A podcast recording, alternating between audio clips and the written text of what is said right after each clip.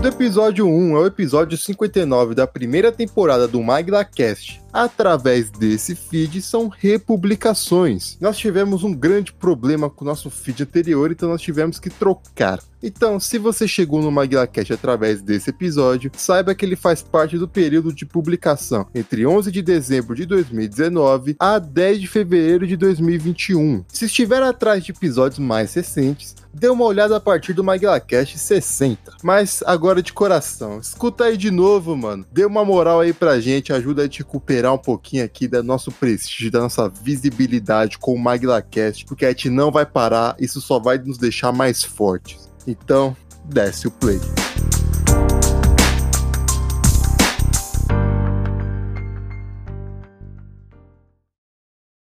Não, podemos então? Tá todo mundo pronto? Tô, Pronto, pronto lá não tá, né? Mas vamos. Calma aí. Espera. Tuti, sai daqui. Olha, coitado do cachorro. Chutando cachorro. Ô, deixa eu gravar com o meu papagaio aqui. Pegar o Não, você veio no. Você veio no banheiro pra não ter que ter um bicho aí do teu lado, você ainda tá. Não, é que eu- o- é os periquitos, saco. O meu papagaio me inspira. Ah, tá O papagaio me inspira. beleza. Tá bom. Beleza.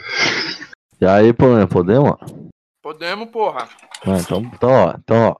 Ordem de entrada, hein? É eu, Jabolô, Cleiton, Polônia, beleza? Não, gosto de ser o primeiro, cara. Foda-se.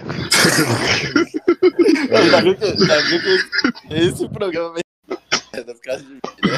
É. Tá bom, então vamos começar. Então vamos começar. Todo mundo em silêncio, hein? Tá bom. dois, três, um, dois, três, dois, três. Hey, hey, qual que é o programa aqui mesmo? É o 7, né? É ou não é? Começou bem. É o 7, tá aqui, beleza, vamos lá.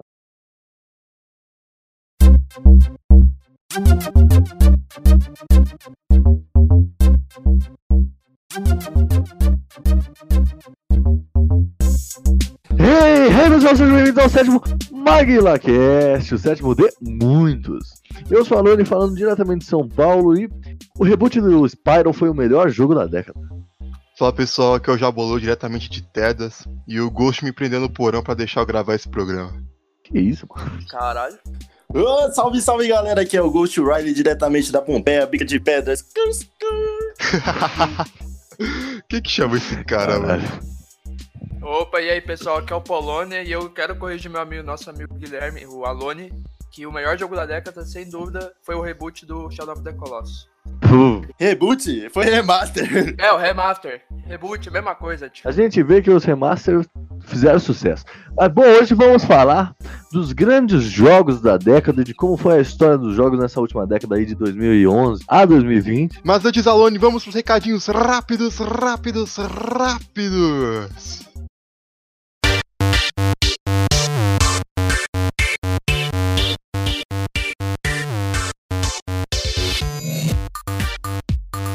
Exatamente, Avolo. Precisamos passar recados rápidos.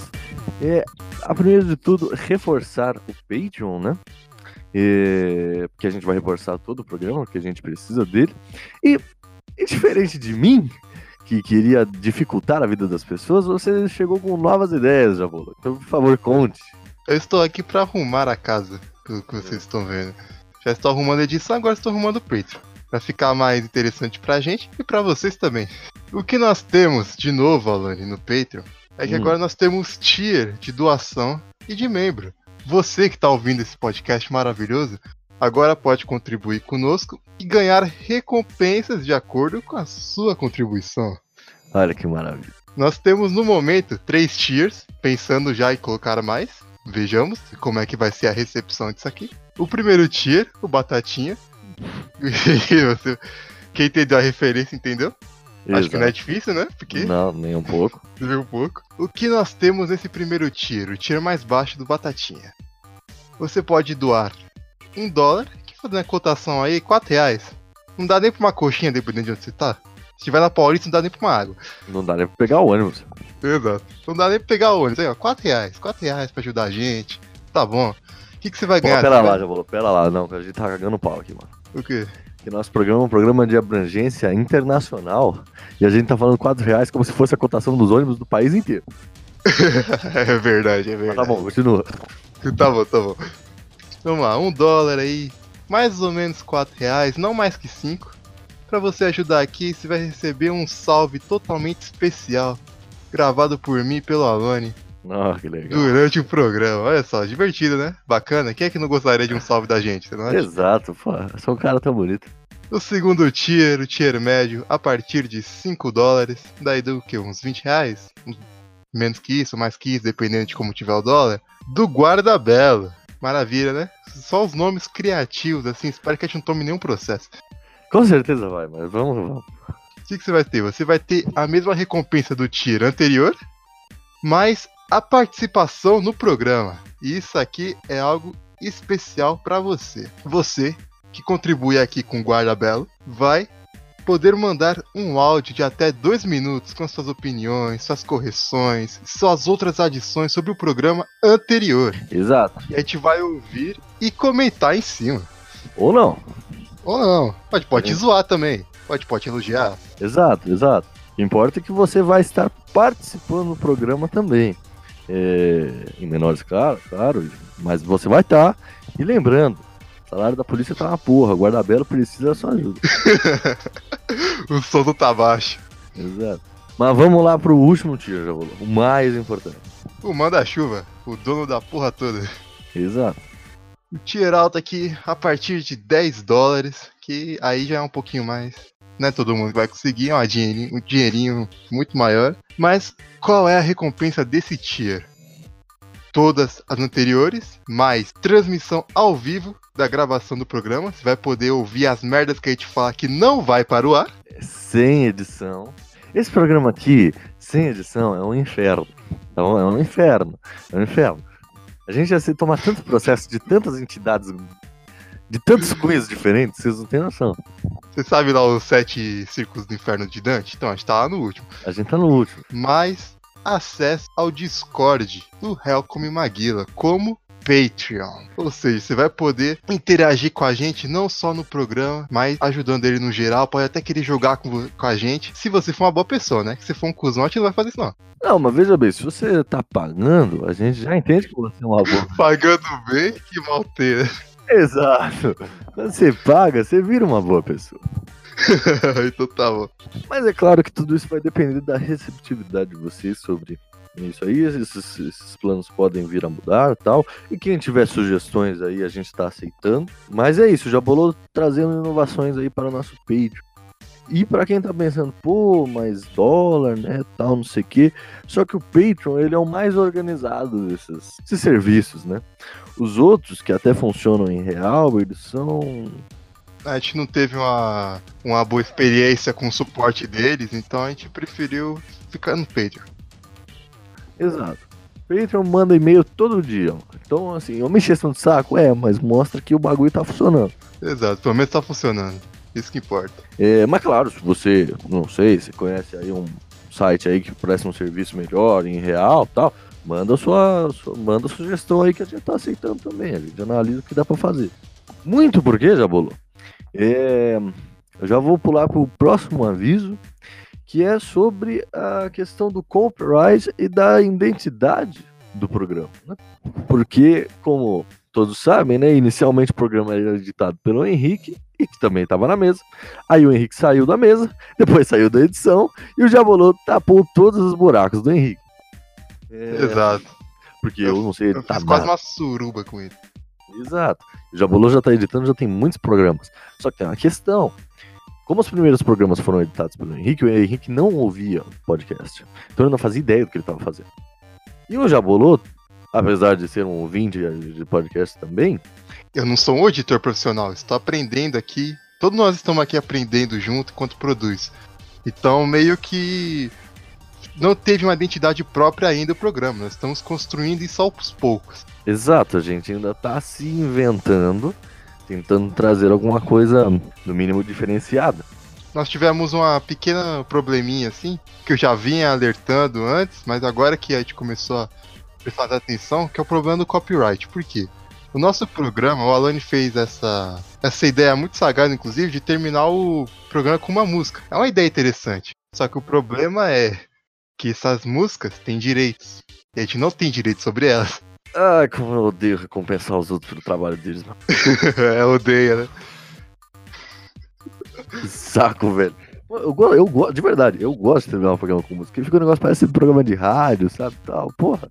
E agora não, não. E assim, essa questão do copyright, ela já dava problema pra gente na questão de monetização no YouTube. Mas até aí tudo bem e tal. A gente não tá muito. Até tá, mas não tá muito ligando tal pra essa questão da monetização, ainda mais no YouTube e tal, dava pra relevar. Só que, como a movimentação do Twitter, pra quem mexe bastante no Twitter aí deve ter visto, muitos podcasts estão falando que, pô, a gente tá tendo que mudar essa questão por causa do copyright, que. é, vamos ser franco, né? Esse negócio do, do podcast virou mainstream há uns dois anos aí. E as empresas agora que estão vendo, né, as empresas que cuidam dos direitos dos artistas, que estão entendendo o que, que é isso e tal, e o copyright tá caindo em cima. Então, para que a gente já entre nessa, nas novas jurisdições, vamos falar assim, a música no final do programa meio que acabou. E meio que a gente vai começar a aderir a músicas, né, uma trilha sonora. Pra quem ouviu já o nosso programa anterior, viu que tirando a música do final, todas tem o copyright compartilhado. Exato. Eu fico feliz que, prog- que, que, que a última música que nós tocou foi do Elton John. Foi boa. É uma boa música, com um bom artista. Excelente música, exato. É, E assim, é, vocês também. Depois, como vocês vão continuar ouvindo o programa, no final desse programa aqui, vocês vão falar que a gente não botou música por causa de outros motivos, e realmente foi por outros motivos. Exato. A gente tá gravando isso aqui depois que a gente gravou o programa. E naquele momento do programa a gente ainda não tinha decidido se a gente ia continuar ou não, agora tá decidido, então não vai ter mais música. Nesse atual momento, nós estamos gravando esses recados num momento feliz, que o Super Bowl foi ontem e o Kansas City ganhou. Nossa senhora. Mas o momento que a gente gravou este programa foi num momento muito triste. Que o Alone me fez improvisar. Eu fiquei mais triste ainda. Ah, é, mas eu, eu, eu não contei nada, porque eu queria reações verdadeiras. Você foi muito desgraçado, velho. Eu, eu, eu, eu, eu queria reações de verdade. Um fã do basquete aí vai ficar ensaiando pra chorar. Você foi muito desgraçado. Me pegou totalmente desprevenido. Eu tava, eu tava digerindo a, a notícia ainda. É, meu amigo. Depois, ouve até o programa, até o final desse programa aí que você vai entender o que a gente tá falando. É, mas então, Jabô, mais recados ou só isso? Por essa semana é só. Fique aí acompanhando nossas redes sociais para mais novidades. Sempre postamos quando o programa vai ao ar. Eu vou começar a postar também algumas, algum, alguns casos interessantes aí sobre a linha de edição. Até porque se tiver algum editor aí, eu vou querer umas dicas. Olha, isso é legal, hein? Isso é legal. Bom, então, fiquem com o programa. É isso aí, carpeado! Olha, primeiro de tudo, eu queria falar que a gente sabe que a década começa em 2011 e termina em 2021, mas foda-se. É, a gente é do populacho e a década começa no ano 10, sim. Na verdade, nós é burro. É, exato. Para evitar conflito, a gente vai citar aqui uns jogos de 2010. Apesar da década começar em 2011. Todo mundo sabe disso. Exato. Não, não, não. Errado não tá. Mas lá no começo da década, a década começou com uma grande explosão dos jogos de RPG, né? A começar pelo jogo do ano de 2011, que foi Skyrim, né? É, Skyrim foi o que acho que popularizou assim pro ocidental o jogo de RPG, né, cara? Porque Não, porra, não. Tá, tá bom. Não, você tinha, pro você PC, tinha. Tá bom. pro PC, Calma, calma. Não, tá bom. Porque assim, Pro PC foi um grande marco. sem dúvida nenhuma. Mas uh, você falar que isso popularizou o RPG pro ocidental, acho que não, não, Bruno. Porque o, o- tudo bem, você teve ali um hiato de alguns anos sem Final Fantasy, mas você tinha Pokémon todo ano, mano. Só que os jogos que você citou, eles eram mais nichados. Skyrim foi algo mu- muito mais explosivo, muito mais mainstream. Ah, com certeza, tá bom, sim. Mas Por isso que eu tô dizendo que foi um grande marco pro ocidental. Ele foi muito mainstream. Ele impactou de uma forma muito grande. é, graças à pirataria e aos mods, né? É, principalmente pela pirataria. Sim, sim, sim, sim. Que é um. É uma realidade aí do brasileiro, né? Não só do brasileiro, mas de vários outros países, que a pirataria faz parte do jogo. Mesmo a gente não concordando, discordando, mas faz parte.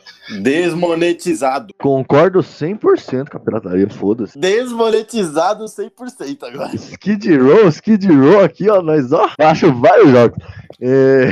A FBI vai de- derrubar esse vídeo. Ah, quero ver. Antes da gente começar a década em 2011, eu acho que vale aqui a citação dos grandes jogos de 2010. Por favor, por Esse favor. vídeo? E isso, pô, isso aqui é um vídeo, vai lá, vai lá. Mas vamos lá. Em 2010, o The Game Awards, que ainda não era chamado The Game Awards, era um pouco mais extenso essa fala, ele teve uma disputa fortíssima de God of War 3 e Red Dead Redemption God of War 3 é de 2010? de É de 2010. 2003. Jogão da porra, jogão da porra. A gente teve Mass Effect 2, que é uma trilogia maravilhosa, eu amo muito Mass Effect. Puta jogo lixo. A gente teve um joguinho aqui que a gente, que a gente aqui como sonista não vai gostar, que se chama Halo Reach. É, Halo, Halo nunca foi bom. O que Halo nunca foi bom. Não, posso falar aqui?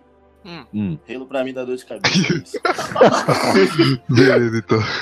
Mas a gente, não pode, a gente não pode esquecer que Halo foi uma revolução gráfica do caralho, né, mano? Crysis foi Revolução Nossa. Gráfica. É, É, Crysis, então. tô confundindo o bagulho, Crysis. Exato, porque são dois outro jogos dor de cabeça pra caralho. Não, mas teve um exclusivo em 2010 do, da Microsoft, foi bom, que foi Alan Wake. Teu Esse primo foi adora, pô. É. Pensando no- nos RPGs, já que você já terminou as menções honrosas, Não, terminei não. AC Brotherhood. o Brotherhood, que puta jogão do caralho. Brotherhood não é de 2010. Não é 2010? É do que então? Ah, eu acho que ele é 2011. É, 2010. Tá dentro da Ah, não, é já- 2010. Aí, 2010, ó, 2010, tá 2010. corrigindo É, eu o bagulho errado besteira, aí, tio. besteira. Some daqui, irmão. Exato. Perdão pelo vacilo. Mas uma parada que esses jogos tiveram é, mais efeito é porque antigamente a gente não tinha tantos jogos no mundo aberto.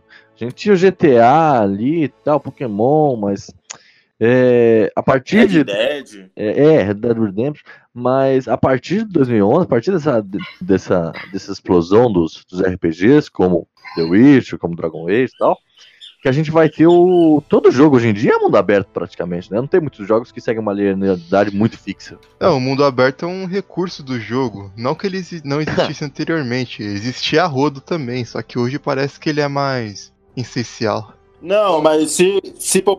É, mas se populari... populari- popularizou. se popularizou, tipo, pra, pra essa década, tá ligado? Tanto é que, tipo, todo, É. todo jogo que vinha lançando, os caras falavam, pode ser linear, tem que lançar o bagulho em mundo aberto, que é isso que a galera tá gostando, tá ligado? Era tipo como se fosse o hype ali. Os jogos lineares todos floparam. Não, não, não. Todos não.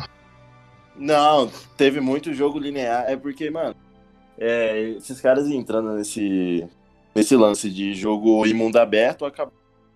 muito jogo com, com mundo aberto e muito sem nada pra fazer. Tipo, level design morto. Então, tipo, você não, ad- você não adianta nada você ter, tipo, um, um mapa gigante sem. Os jogos lineares, Alan, eles, eles focam em algo mais específico, que é você entrar no enredo, você entrar na história. É, a imersão, no caso. É, você entrar bem na imersão. O mundo aberto também ele consegue fazer uma grande imersão. Os, os RPGs que a gente citou aqui fazem isso. Só que você tem que ter um mundo muito vivo e muito bem trabalhado para aquilo não ficar repetitivo e cansativo, entende? Ah, sim. Exatamente.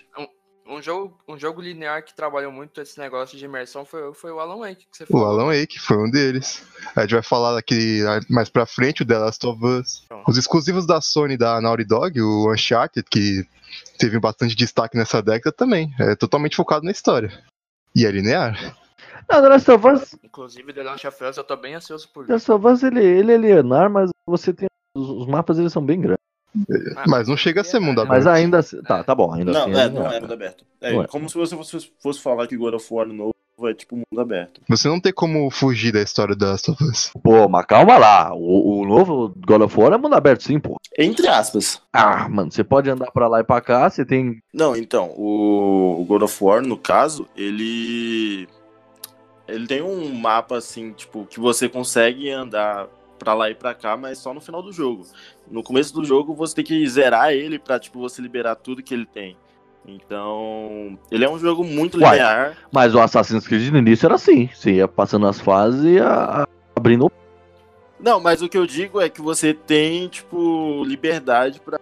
No Assassin's Creed, por exemplo, faz umas 3, 4 missões, você já tá, mano, tacando pau em todo mundo. o God of War, não. Se você não matou aqueles 10 bichinhos que tem no começo, você não anda.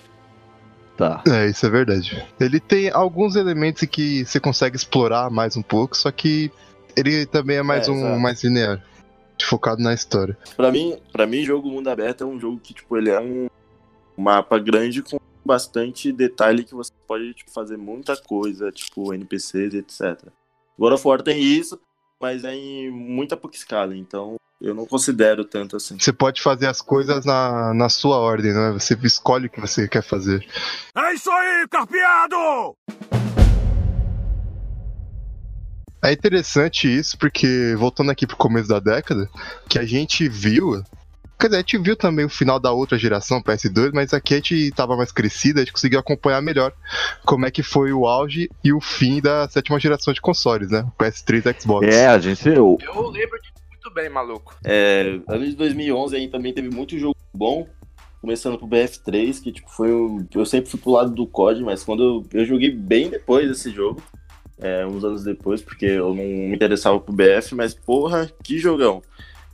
Gráficos de 2011 que tipo ainda me impressionam até hoje, jogabilidade muito maravilhosa, tipo você se sente num campo de batalha realmente. Ué, o BF3 é o melhor jogo de FPS até hoje, mano. Você acha? Porra, parça. Até hoje, mano. Pelo nenhum outro jogo. de- Não, Ah, eu tô perguntando. Não, não, tô, tô respondendo, caralho. Beleza, pô. Não tô- porque não tô ofendendo. jogo de FPS teve tanto impacto que nem o, o BF3, mano. Porque ele que veio com né, a tecnologia de mundo destrutível.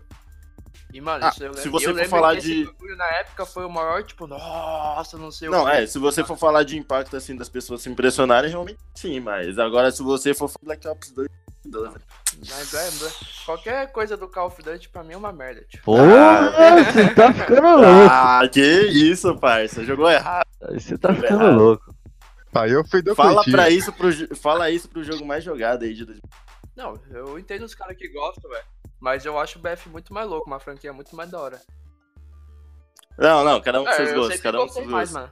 Aham. Aí a gente teve Batman Arkham City por aí, Uncharted Não, 3. ambos pra mim são, são, são muito bons. Pô, o Batman era do caralho. Batman do Batman, olha que eu, Batman eu detesto jogo stealth, mas o Batman, mano, muito louco. Ele não é tão stealth assim, né, cara? Ah, mas tem várias fases stealth. Não, o Arkham City é um dos melhores jogos. Uhum. Outro jogo de 2011 que foi um puta jogaço, história também, e que tá aí até hoje fazendo escola, é o Dark Souls. Ah, e isso aí, isso aí é contigo. Ah, eu Dark não sou Souls é um muito chegado a Dark. Souls, apesar de ter Souls é jogado. Cara, você tá, você tá entrando num, num território bem perigoso falando que toda a série é uma merda. Chato pra caralho, chato pra caralho. É, tanto que é chato que, tipo, todo jogo que tá lançando atualmente tá tentando pegar, tipo, a atmosfera de Dark Souls pra Que tentar fazer algum de sucesso. sofrer, tio. O nego gosta de sofrer. Não, não é questão de sofrer. Lógico que é, mano. Você, Não, você, você é um cara que gosta das coisas fáceis. O Dark Exato. Souls, o- exatamente. O Dark Souls veio mais pra aquela galera que tinha tecnologia de jogar jogo antigamente em PS2 e tal. Que não era jogo fácil. Tipo, você tinha que. Você morria, parça, volta lá desde o começo e se Ah, fode. pra se fuder, E é Cleiton, eu jogava da mesma forma que vocês essa aí, eu. Não, parça. merda. Hoje, hoje em dia você tem um negócio facinho. Tipo, você tá no boss ali, você morre pro boss, você tá. Tipo, tem jogo até que coloca o boss na metade do HP e você com HP cheio. É escroto. Dark Souls veio pra quebrar isso. Então, então, jogo, jogo mal desenvolvido mecanicamente não é jogo difícil. Ele, ele fica difícil porque os controles são ruins. Não, não, tem essa. Não, você pode falar isso do 1, mano. O 2 e o 3 já foram muito melhor, mano. Sim, sim. Ah, ok, o 2 é ok. Tenta jogar no PC o Não, 2, mas, fica porra, impossível. Ah, o meu primo ele joga de boa no Não, PC, não, não, hein? aí nada. Eu reembolsei esse jogo. Jogaram errado o bagulho, jogaram errado. Beleza. Outro jogo aí de 2011 que lançou que pra mim foi da hora pra cacete foi Rocksmith. Não sei se vocês têm conhecimento, mas foi o primeiro. É, foi o primeiro jogo aí que veio com a proposta diferenciado. É, nunca pensei que. É o jogo que você aprende a tocar guitarra? É, é um, é um bagulho que eu nunca pensei que eu poderia, tipo, pegar a minha guitarra, colocar no bagulho, tipo, jogar como se fosse um Guitar Hero e ao mesmo tempo aprender a tocar. Pra mim foi muito foda esse jogo. Ah, tá. Eu, eu achei que fosse aquele jogo lá que tem até o Jack Black, mas não, não é. Não, não, não é isso. Agora eu lembrei qual que é isso. Não, Mas, um mano, o- rock o tem jogo- Jack Black. O ah, mas jogo- esse daí é um Guitar Hero mal feito, Cleiton. Não, não, não, não. O jogo, o jogo realmente é muito bom. Você é, se diverte jogando com ele como se fosse um Guitar Hero e ao mesmo tempo você aprende muita coisa que, tipo, Não, Você não, demoraria- não, não. muito tempo pra aprender na guitarra. Não, ninguém, ninguém quer aprender nada com o jogo, não. Não, mas, não, não é tipo, não é tipo um Guitar Hero, parça. Jogo educativo, você vai pra outro podcast. Não, faz fuder. Mas com certeza, o auge dessa geração. E qual que geração que foi mesmo? Do PS3? ou? Sétima A geração. sétima geração, sem dúvida, o auge foi em 2013, né? Aquele fenômeno, os grandes lançamentos. O auge e o fim. É, O exato. auge e o fim. Chegou É no máximo que deu com The Last of Us, com, com GTA V, puta lançamento, BF4 aí. BF4, com. Vamos, vamos falar de Watch Dogs? Watch Ah, Dogs é mas- em 2014, pai. Ah, mas tá tudo ali, pô. Não, mas o Watch Dogs. Eu, eu sempre falei isso aqui pra vocês. Watch Dogs decretou sua falência quando tentaram É. peitar GTA. Ninguém peita GTA, maluco. Eu sei uma franquia que peita, hein, mano. Ninguém Ah. peita. Red Dead. Você tá falando isso que você tá, mano, há dois meses jogando Red Dead aí como se não houvesse amanhã. Mas ali tá em casa, né, pô? A gente tá falando de concorrência aqui. É por isso que ele pode peitar, né, parça? Ok, ok, ok. Mas que na época o Watch Dogs, a Ubisoft tinha lançado uma propaganda de tipo. Não, os caras chapou, mano. Os caras chapou completamente. Eu lembro, eu lembro de cabeça isso aí. Eles, quando lançou GTA, eles falaram, tipo, aproveite Los Santos por dois meses, depois veio conhecer o verdadeiro mundo aberto. Tomaram no cu de um jeito.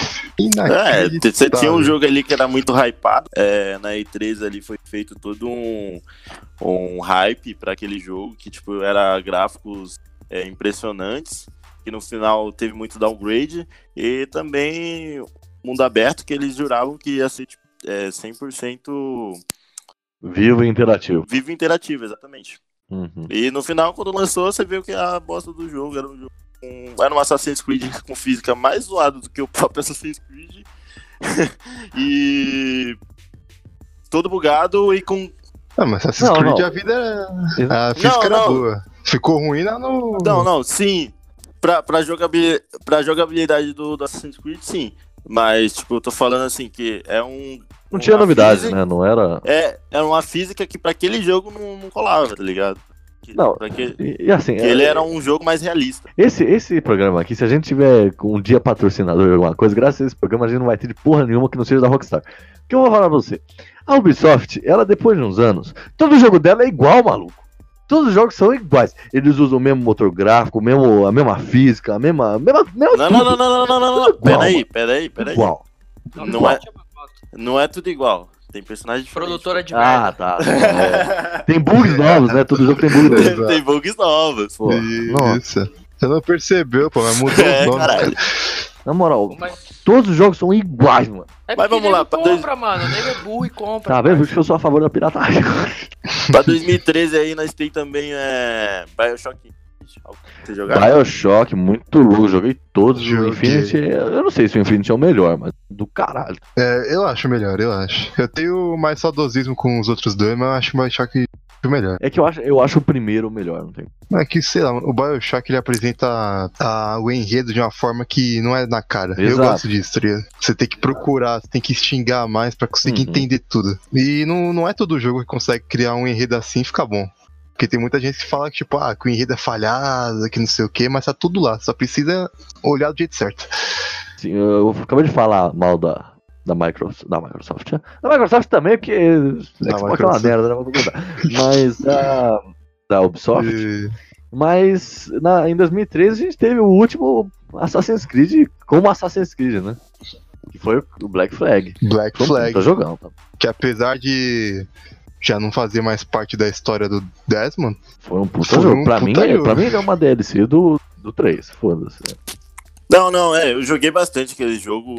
É, a parte que deixava pilhado era a parte que você pegava seu e saía batalhando com todo mundo. Mano, pra mim aquilo era sensacional. Parecia que, tipo, realmente tava numa guerra naval. É foda a imersão que aquilo traz. Não, o jogo era do caralho. Aquele é a maior- aquela é a melhor coisa daquele jogo, velho. É, aquele jogo se destaca naquilo. Tanto é que, tipo, a Ubisoft, não sei se eles ainda estão com o mesmo projeto de antes, mas eles estão querendo fazer um jogo naquele pique, só que só de guerra naval aí. Ué, não teve? Lançou, pô. Lançou? Tá, se lançou foi, se lançou foi flop porque ninguém postou mer- Não merda foi aquele tal de isso. Pirates, não sei o que lá, Thief and Pirates, não parece? É, não acho que ele não lançou Hum. ainda. Não lançou. Porque senão seria muito vídeo Mano. dele. Bom, tá. m- melhor coisa de AC4: Batalha Naval e, E música. E música. Nossa, Uh, drunk Caralho. Sailor. É, Mas vamos falar, vamos falar o que interessou de verdade, do que a gente realmente ficou hypado, do que a gente realmente. Não, Teve- não, não, não, não, não, peraí. Tem um- uma coisa aqui pra falar. A, a queda do COD, meu irmão. Foi aqui que deu merda. Call of, Call of Duty Ué, mas o gosto não foi bom, não? Ah, você é louco, foi aqui que começou a declinar, velho. É um Não, jogo que tinha. Foi uma merda, mano. Eu gostei do gol. Foi- Não, sim, eu, eu particularmente gosto do Ghost, mas ele tem muitos problemas. Começar pelo. A, a troca de engine dele foi maravilhosa. Se eu não me engano, ele teve umas mudanças ali, pelo menos de movimentação. Mas de todo o resto, era um jogo que tinha muita camperagem, etc. E, mano, e aí começou a declinar o COD depois disso. E pra é frente mesmo? foi só merda. né? Caraca. Uhum. Que Acho que. Ô, Clayton, Ghost. Tem um jogo aí de 2014 que você adora, né? Bayonetta. Baioneta, nossa, puta Bayonetta jogão, puta 2. jogão. Puta, baioneta, velho? Sério? Caralho, mano. Aí vocês Qual foi? Pô, mano, hack and slash na veia, velho. É, que você adora Hack and Slash nessas merdas. Mas podemos então falar do que interessa? Pode, pode. verdadeiro hype, Pronto. verdadeiro motivo da gente tá fazendo esse programa aqui? Agora foi longe, hein? Foi The Sims. GTA V, porra. É, The Sims. Pô, GTA V foi um bagulho que a gente ficou o ano inteiro. Saiu os vídeos, os trailers lá dos personagens, lembra? Porra do caralho. Tem um conhecido aí que ficou uma semana fora da escola até, jogando É o o jogo. conhecido vulgo você. Um conhecido, né? não, não, não, não, foi, foi realmente um jogo muito bom, mano. A campanha dele foi sensacional. E quando lançou, eu Você gostou da campanha? posso dizer Ô, muito bolou, como assim? Não, campanha é louca. Ah, mano, o Você acha que final eu fiquei foi meio. fiquei Não, a campanha é boa. O final que foi. A campanha foi boa, tem as melhores missões. Só que o final foi meio. A gente pode falar o final aqui. Não, não pode falar Não, não, não pode falar o que? Lógico que pode. Que não pode o quê? O jogo de 2013. todo mundo- né? Não, mas eu não zerei esse jogo. Como assim, mano? Como assim, mano? Você tá falando sério? É Tô sério? falando sério. Não, não. Tô, Não. então lamento. É, Não, eu não, achei da hora o final porque você pode escolher o que vai fazer, mano. Exato. É... Não é nada demais, ô, mas. Não, esco- não, mas até é, porque depois você não pode mais jogar com aquele personagem que você escolheu matar ele. É, tudo. Interessante. Já cara. Bacana. Como assim você nunca jogou? Como assim você nunca zerou? É assim. Não, é-. GTA, GTA V pra mim foi um puta jogo, mas como todo GTA que eu joguei, eu joguei a maioria dos GTAs, não, não Não, todos. eu- eu mas eu sempre fui mais pelo, pela putaria, tá ligado? Chegar, met, é, meter código e sair matando geral. Era isso que eu. Tipo, a campanha. A campanha Caraca, me prendeu ofensa. bastante, só que eu sou um Mas cara pelo que jeito tem não, mu- né? Não, é, eu sou, eu sou um cara que não tem muito saco pra jogar jogo com mundo aberto. Então eu acabo me. Porque às vezes as coisas que tem no mundo aberto acabam me desviando da missão principal. E aí, mano, eu me perco no mundão, tá ligado? Pô, então, É, caralho. é mo- Então, isso se chama Exato. déficit de atenção. Você poderia procurar, Ajuda. procurar tratamento aí. Parça, é que nem é como se fosse as drogas, parça. Você se, se perde no mundão o bagulho. Tipo. Aí, aí quando você vê, você não tem mais volta. pô. Essa parte eu vou cortar. Qual, qual das... é, aliás, eu não quero saber. É. Mas uma coisa, uma coisa do GTA que eu acho Como? legal é como eles construíram o jogo o ano inteiro. Que eles foram lançando. Primeiro eles lançaram um trailer do jogo. E aí, como né, foi a primeira vez que o GTA tinha mais de um protagonista, Isso né? foi muito louco. Nossa, isso era muito louco. Dá pra jogar Você revolucionou a própria franquia. revolucionar. E os jogos no geral, né? Não tinha muito jogo que você pudesse fazer isso. Eu não Mas sei é- se revolucionou ou não, hein, Jabolo? Eu acho que o próximo GTA não vai ter três personagens. No... A gente nem sabe se vai ter, mano. Não, mas você falou revolucionou. Você... É, não, vai, lógico que vai, mas você falou que revolucionou a franquia, os caralho. Revolucionou. Trouxeram É. algo que não tinha feito É, antes. de fato, revolucionou não só o GTA, mas também com pô, a maioria dos jogos, né? Você nunca vê, tipo, é, três personagens assim que você pode alternar a hora que você quiser, sem ter, tipo, que sair do jogo e etc. Exato, você alternava e você podia encontrar eles no meio da cidade. É, os três personagens com uma história muito bem trabalhada, não era um. Não, ó, ó, ó, eu tenho um ponto aqui a dizer, mano. Eu tenho um ponto aqui a dizer. Eu não sei porque se foi que eu. É porque, mano, acabei de jogar Red Dead Redemption 2. Ai, caralho. E lá vamos Porém, nós. mas, mas Oh shit, here we go again. Lógico que, o, que, a, que a história dos três personagens é muito bem trabalhada, mas eu acho que por questão de ser três personagens, não foi tão, tipo, bem, tão bem quanto poderia, tá ligado? Porque, por exemplo, Red Dead 2, mano, a história do, do Arthur, que é o protagonista, mano, tipo, é muito mais imersiva do que os três do GTA. E eu quiseria. Mas o Red Dead, o Red Dead em geral, tem a história muito mais imersiva do que GTA. É, mas assim, você tá comparando pra mim um jogo, um jogo que é muito sério com que tipo, É, ele é mais 100%. despirocado, tá ligado? O, o, o Red Dead, ele, ele é um jogo que se você olhar, ele é um jogo muito maduro. Uhum. Ele é totalmente maduro. Ele veio, tipo, pegou até uma essência ali de The Last of Us. Depois de The Last of Us, muitos jogos foram se tornando maduro e, tipo, a campanha é realmente muito séria. Então, Red Dead realmente tem, tipo, um foco na, na campanha. Não, eu sei, mas eu acho que se fosse um personagem só, tipo, no GTA V, essa questão seria mais. Eu não sei, eu acho que abordaria não, melhor esse bagulho, não. tá ligado? Não, eu acho. é porque, Ah, eu acho que talvez sim, é mano. porque tem mas não muita gente. Muita gente que não joga GTA pela campanha. Eu sou um cara É. que joga, eu gosto muito das campanhas de GTA. Não, eu também sou, eu também sempre gostei, mano. Tipo, eu não sou um porra louca que nem o Cleiton aí, que tem um jogo só por ter, mano. Quem que é Clayton? Ah, o Ghost, Ghost. O GTA V. O GTA V pode não ter tido a melhor campanha dos GTAs, mas a, a dinâmica com os três personagens eu acho que vendeu e acho que ela, com- ela conseguiu vender o jogo muito bem, Ah, cara. Não, Foi foda, é, pra foi mim foda. era um, o jogo com três personagens pra mim casou direitinho, porque você tinha lá um cara que era meio do gueto, né, que era o Franklin, meio de quebrado e tal. Isso. Você tinha o velhão, que era o Trevor, malucão, porra louca da Redneck. cabeça. Porra, personagem irado. Esse é o mais irado. da hora. E, e, e- e você tinha o corno com problema na família. Então, tipo, era três é, histórias diferentes que cada um, pra mim, foi muito bom, tá ligado? Tipo, você ter. É que eu acho que, por exemplo, se fosse, tipo, uma história inteira do Trevor, que pra mim é, tipo, junto com o CJ, um dos top personagens da franquia GTA, mano. Se tivesse focado mais nele, tá ligado? Só nele, vamos supor, eu acho que teria ficado um personagem muito mais louco, tá ligado? Porque ele tem, ele tinha como fazer, tá Eu acho que isso entra naquele problema de você extrair muito de um personagem.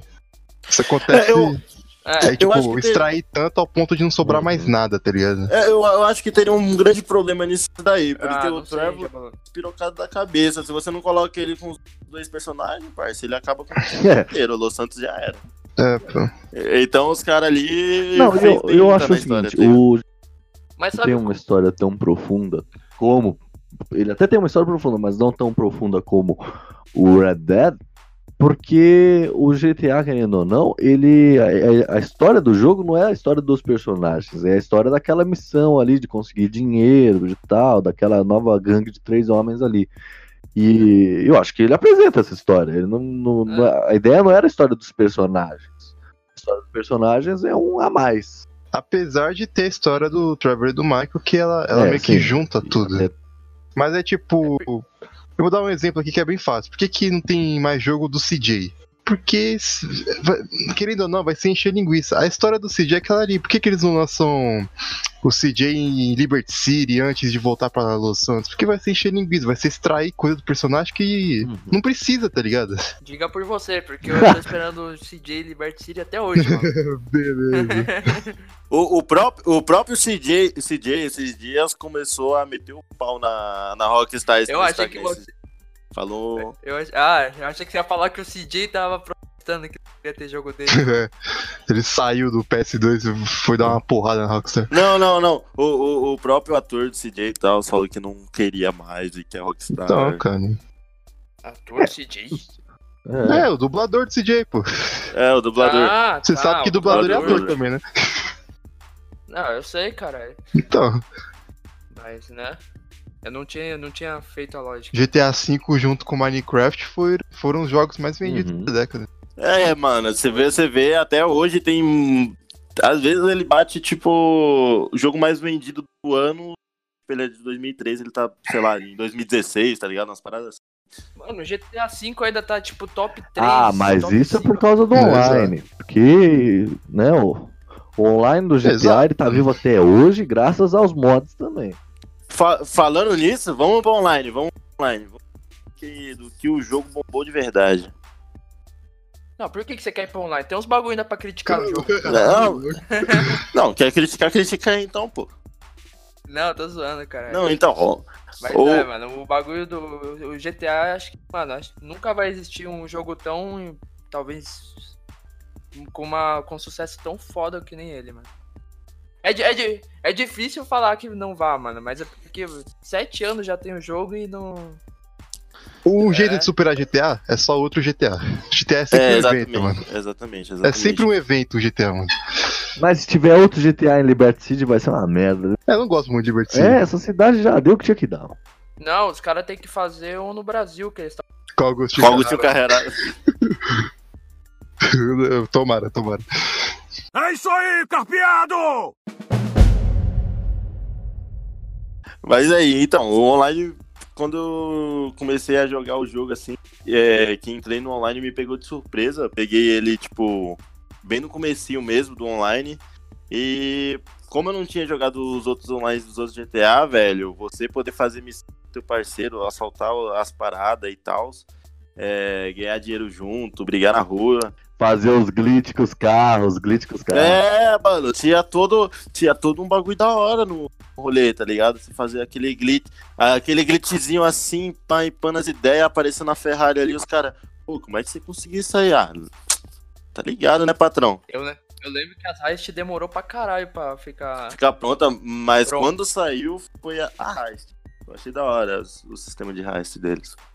É, o GTA Online, pra mim, ele só vim é, muito também porque é, foi um jogo muito atualizado e a Rockstar sempre teve um carinho pelo online. Então, nunca você, tipo, ficava Sempre muito tempo sem ter nova. coisa pra fazer.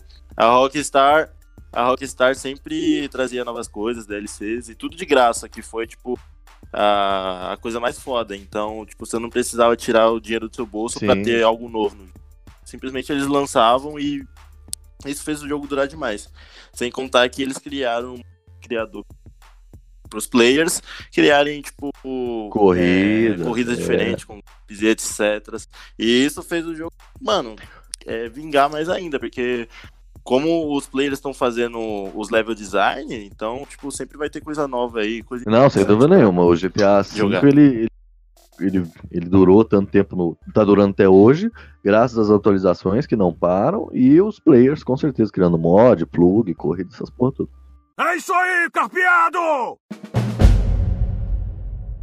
O grande jogo de 2013 também, é... mas que sofreu por causa do, do jogo que a gente vai falar depois, né, GTA, é, foi o The Last of Us, com certeza, né? The Last of Us é um puta jogo. The Last of Us tá marcado aí Hum. como um dos melhores da história. Com certeza. É, você tem ali um jogo que realmente teve um impacto ali, né? Porque é um jogo que amadurece, é, tem um amadurecimento muito forte dentro dele, a história te cativa muito. Por mais que eu não tenha zerado o jogo ainda, Pô, também? eu meio preguiçoso. Que isso, mano? Caralho, mano. Inacreditável, mano. Mano, o que, que você tá fazendo na sua vida, parça? Para com essas drogas aí, mano. é essa, mano? Caralho. Você zerou? acredito, mano. zerou Não é. Mas enfim, eu não sou muito de zerar jogo, eu admito. Mas eu jogo, eu, eu jogo bastante jogo. É por isso que eu não consigo zerar um. Eu tenho sempre um outro jogo ali que me tira a atenção. Mas enfim, é um jogo que realmente tipo, ele amadureceu, a campanha dele amadurece muito bem. Você tem ali uma história que te cativa. A filha do Joel e tipo, Joel, o, o afeto, o apego do, do, do Joel Santana com, com a Ellie, como se fosse a nova filha dele, etc., Uhum. no meio da campanha. É muito É, interessante e emocionante também. O jogo já mostrou pra que veio já no- Na introdução na introdução, né? A, a filha do Joe morrer. Eu acho que o The Last of Us, ele conseguiu. Ele conseguiu aproveitar uma, um recurso de jogos que, tá- que já era muito batido já naquela época. Hoje em dia já é muito mais batido que são os zumbis, né, mano? Exato, mas ele conseguiu trazer de uma forma nova. Ele conseguiu ambientar o jogo pós-apocalíptico, apocalíptico zumbi, de uma forma que você não pensa, ah, mais um jogo apocalipse. Mas era, mas era, era batido, Jabulu. É, é, é batido esse tema, Jabulu, mas Meu, vamos, vamos naquela concordar época, que querendo assim. Não, não, e e, assim, o- alta. é batido esse negócio aí, só que o, o Resident Evil, que era a grande franquia de zumbis, depois do 4 ficou uma merda. E, e The Last of Us, eu acho que trouxe o que todo mundo queria que o Resident Evil fosse. É um grande jogo de zumbis, com bastante dificuldade, inclusive, com muito enredo. O The Last of Us ele veio aí como um aí pra meio dar um tapa ali na, no Resident Evil. Tudo bem que são jogos com um propósito totalmente diferente, ainda mais hoje em dia, mas a atmosfera que você tinha antes no Resident Evil é, antigo, com 1 e 2, que, tipo, ah, tô sem bala, tem zumbi pra caralho aqui, o que, que eu vou fazer? E isso só voltou com, realmente com The Last of Us. E, e é complicado fazer um jogo hoje em dia de zumbi que dê tão certo assim, porque geralmente os caras te dão uma pinca de arma, uma pinca de munição e, tipo, jogo de zumbi vira Dead mais Rising. e atirar em. Left 4 Dead. É, vira um. Vira um jogo de atirar em zumbi só por, sei lá, É. diversão. Já era. É, isso é verdade. Mas o, a história da Last of Us é o que ativa muito. Os personagens são muito carismáticos. Quando a Tess. Eu tô com medo de dizer dar spoiler pro Cleitão, mas quando É, acontece o negócio Não, com a não, não, Tess. Não, não, não, The Last of Us não. Quando acontece o negócio ali com a Tess, você fica sentido. Você sente, porque ela, ela- mano, ela te acompanhou até ali. Mas eu vou fazer um questionamento aqui, pensando que vai lançar o 2. Hum, E aí, você acha que aquela mentira do Joey no final vai dar merda no 2 ou não? Porque eu acho que, assim, quando eu olhei pra cara dela. E ela falou tá bom, e aí fechou o jogo, eu falei, ela, ela sabe que ele tá mentindo. É, eu tenho certeza. Com certeza, porra. Mas ela também não ia falar, não, eu vou lá virar a sopa dos caras. É, isso é verdade. Last of Us 2, ele tá sendo muito aguardado. E eu, eu não sei, tipo. Eu não sei o que esperar do Last of Us 2, pra falar a verdade. Porque a história do 1 é tão fechadinha, mano. O que, que eles vão trazer agora? Não, uma grande chance de ficar uma merda. Não, hein? dá pra tra... tem coisa pra trás. Eu não tô dizendo que não, Não, dá pra tem, trazer um monte de mas- coisa. Dá. Eu só não tenho ideia do que pode ser, entende? No, no The Last of Us 2, dá pra ver que eles estão pegando um pouquinho mais a história da Ellie ali, né? Ela tem um, um, um certo. Querendo ou não, ela é a principal personagem da frente. É, querendo então. ou não. Você vai controlar ela, agora você tem um pouco da história dela. Ela tá com uma. Uma acompanhante, no caso, né? Ela tá com uma menina e, tipo, vai. Uma companheira, uma companheira, pô. É uma história nova, com uma companheira. Outro Perdão spoiler, pelo vacilo. outro spoiler aí pro Cleitão, a parte que é de controlar a Ellen da Last of Us 2 é agoniante, mano. Pelo menos pra mim foi, porque eu fiquei pensando, mano, é uma menininha de 14 anos sozinha nessa porra, mano. Ela vai morrer, velho. Ela vai morrer. O moleque é tão foda que ele já jogou Não é dois. ó. possível. Não, pô, o 1. É, É, você é fala, você falou. falou. Eu, eu, Eu falei? Ih, ih, deu ruim. É. É isso aí, carpeado! Mas agora que você falou do, do GTA Online, Cleiton, eu acho que o, o GTA Online ele sobre, sobreviveu até hoje também, porque ele passou para a próxima geração, né? Que foi a oitava geração, a geração do PS4, do Xbox One. E eu lembro como a gente ficou esperançoso e olhando tal, e, a- e vendo cada notícia que saía do PS4. É, também não, não é pra pouco, né? Os caras é, na E3 foi, um, foi muito hype. É, colocaram bastante jogo assim que na nossa cabeça ia ser puta jogaço e que na verdade não foi. Mas que Parecia. os trailers Ô, eram uma maravilha. Temos aí muitos jogos pra falar, por exemplo, Assassin's Creed Unique, Watch Dogs, The Crew. Eu acho que a gente tinha que pular essas merdas desse jogo porque não são jogos da década, mano. Não, são jogos de merda, são jogos de merda São da década. decepções da década. Não, mas, pô, eu tô. Ah, gente, é- essas. É, não, esses jogos foram todos uma porcaria. Sim, sim.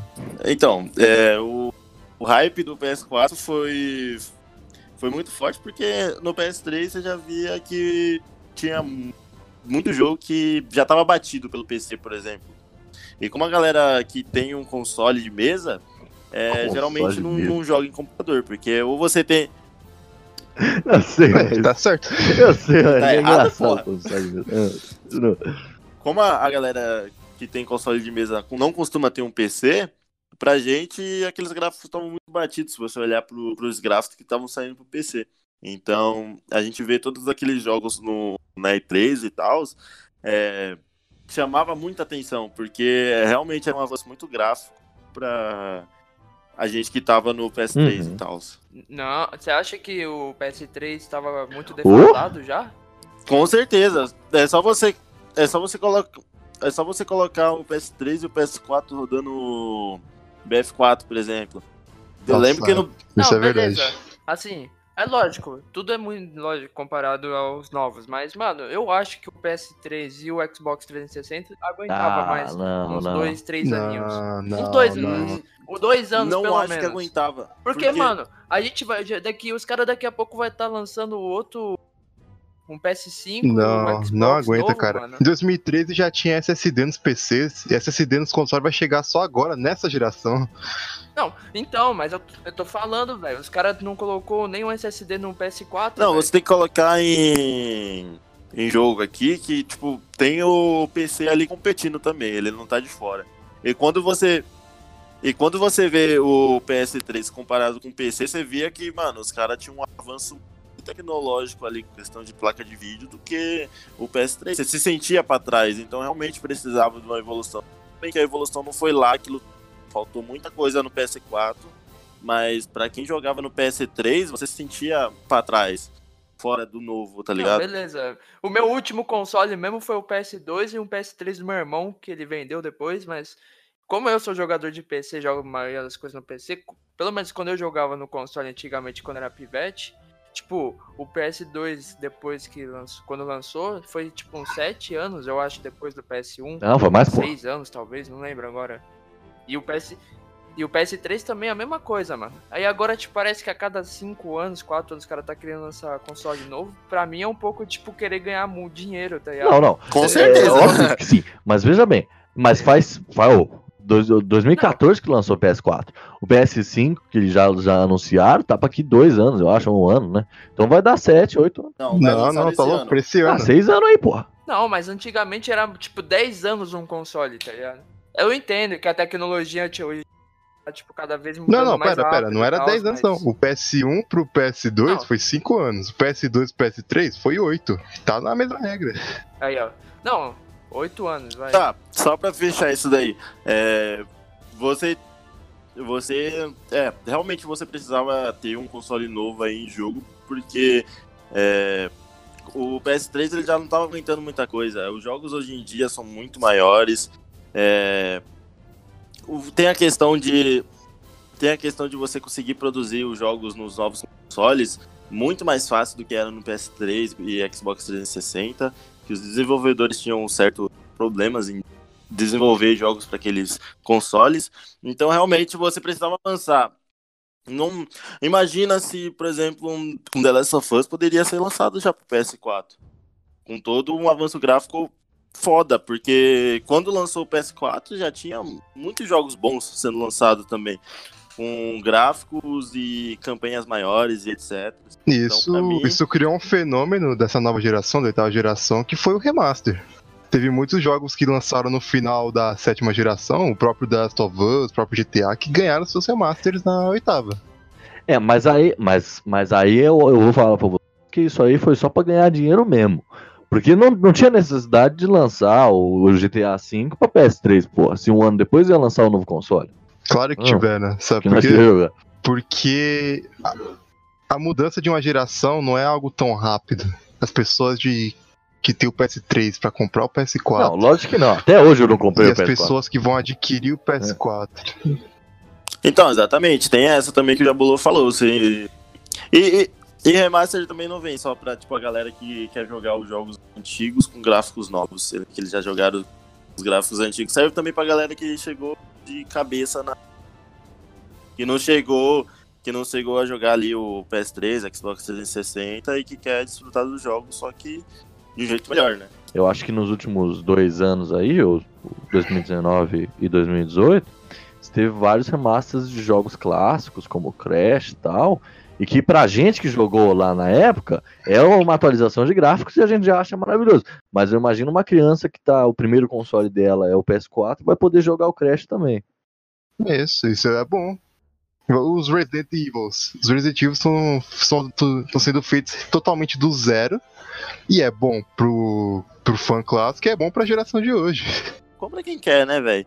Tudo bem que, tipo, é, isso foi uma decepção do caralho quando foi anunciado ali o PS4, que você já pensava que ia vir uma caralhada de jogo, mas quando o PS4 Demorou de um, fato, um, dois anos pra. foi. É, pra começar a caminhar Sim. ali o lance do Era, que a maioria era remaster. É, teve muito remaster no começo, teve uns, uns exclusivos menores. Tipo, eu lembro que no PS4 teve NEC, que é um jogo de plataforma. Eu sei que vocês não gostam de plataforma, mas eu gosto. O Infamous Second Son, Eu gosto de plataforma. que não é tão. É- Ele é um bom exclusivo, eu gosto muito de Infamous, só que ele não é tão, não é tão grande assim quanto o Uncharted, quanto, quanto outros exclusivos. Desses jogos. No lançamento ali do, do- no- dos, dos novos consoles, você teve ali, por- pelo menos para o PlayStation, jogos muito bons. Por exemplo, o que nem o Jabulô falou, o Infamous, tivemos ali o Dash, foi um puta Destiny, jogaço pra Destiny mim. jogaram pra caralho. É que o Destiny é exclusivo, né? Mas ele ficou bem marcado com o PS4, que ele já vinha junto com o PS4. O Destiny 1, no caso, no caso é exclusivo. Não, não PS4, era não. não é não? Mas não, ele é multiplataforma, só que ele. É, então. O Destiny tem. pra Não, o 2 também, sim, né? mas o 1 não. Não, um Tem. tem também. Um tem Ah, também. depois. O então. Destiny é porque ele ficou muito marcado como PS4, porque era um jogo de. PS4 branco, mano. Isso, isso É, mesmo. inclusive eu comprei o PS4 branco. É, exato. E você É. ficou, tipo. dinheiro. Você ficou tipo o quê? Você ficou tipo dois meses sentado num balde jogando Destiny sem ver a luz do sol? Ah, pra mim foi um puta jogaço. Não, não esperava nada desse. Tipo, muita, pe- muito pessoal falando sobre o jogo. Que era é, o RPG, assim, de FPS. Eu nunca gostei muito ali do, do RPG, mas eu gostava de FPS. E aí, mano, eu falei, ah, vou comprar. Tipo, tinha acabado de lançar o PS4, você tinha poucos jogos pra você comprar e se divertir. Então eu falei, "Vamos, dar uma chance pra esse jogo, né? E, mano, depois que, depois que você entra nesse jogo, você simplesmente acaba porque é um jogo maravilhoso você cada vez mais jogar, upar. A única coisa ruim do Destiny é tá na, na- nas mãos da Activision. Porque era um jogo que, tipo, tinha muito pra dar mais certo ainda, mas por conta das DLCs que foram lançando, tipo, você, via, você podia ver que, tipo, a DLC já tava instalada no jogo, só que você tinha que comprar pra liberar ela. Não, amigão. sacanagem. Isso aí não é um problema só do Destiny, é um problema de todos os jogos da Activision, né? Não, exatamente. Por isso, eu tô fa- por isso que eu tô falando que, tipo, o problema do Destiny é ser da Activision. O jogo, ele tem sim é, um online muito bom, que dura bastante, porém sempre tem que renovar, assim como GTA vem renovando e etc. E você colocando DLC paga, que são DLCs muito fodas e que faz o ficar. Eu, por exemplo, joguei é, Destiny no começo, dei uma parada, só fui voltar no final com a última DLC e só com a última DLC eu fiquei, sei lá, uns três meses jogando, fiquei sem ir pra escola e os caralho a quatro só com uma DLC, que, tipo, deveria ser é, feito gratuita e não é, comprada. O Destiny foi lançado pra geração anterior também? Porque eu, tem alguns jogos, tipo o Dragon Age Inquisition, que eu adoro Dragon Age, ele foi lançado pra, pra ambas as gerações. Far Cry foi lançado Não, pra ambas as gerações. Não, deixa eu só, só a nova geração. É, mas bom que a gente tá falando aí de falta de jogo, que teve uma. A gente tá falando do Xbox, do, do, do PS4 e tal, mas teve uma outra empresa aí que lançou. Não, não, não, não, conheçam aqui, teve sim. Ah, é? PS3 e Xbox Tá. 360. É, mas bom, é, tem uma outra empresa aí muito grande também, que eu sinceramente prefiro essa empresa a todas as outras, que fez um console também antes, console de nova geração antes, que acabou flopando porque não tinha jogo nenhum, mas depois acabou, né, sempre continuou aí no top 10, que foi a Nintendo, né? A Nintendo sempre ficou ali comendo por fora, né? Das... É porque nessa última década ela deu uma sumida, né? Pô, não, calma lá, né? Porque todo ano. Não, calma aí, calma lá. Todo Não, ano, não, todo ano tem Pokémon não. todo ano Pokémon é um sucesso. É, o Mario parou de ter, mas teve o Mario Maker, que nego joga até hoje essa merda desse jogo. É porque a Nintendo, ela não disputa com a Sony e o, e o Xbox. É de te- ela tem o próprio público, mano. Não, ela tem o mercado próprio e acabou. Exato, exato. E já é um público Ela gigantesco. tem o próprio mercado e ela lança pro próprio mercado que ele quer, que são o quê? Os clássicos. Lançar mais Mario, lançar mais Pokémon, lançar Zelda. Zelda foi um grande marco dessa geração. Te- Não, teve, teve, teve um novo Zelda lá que foi do caralho. né, Teve. o- Não, esse Zelda eu quero jogar mesmo. Teve três Zeldas esse ano, se não me engano. Não, que Foi foi lá o... no comecinho do. Skyward Sword. Teve.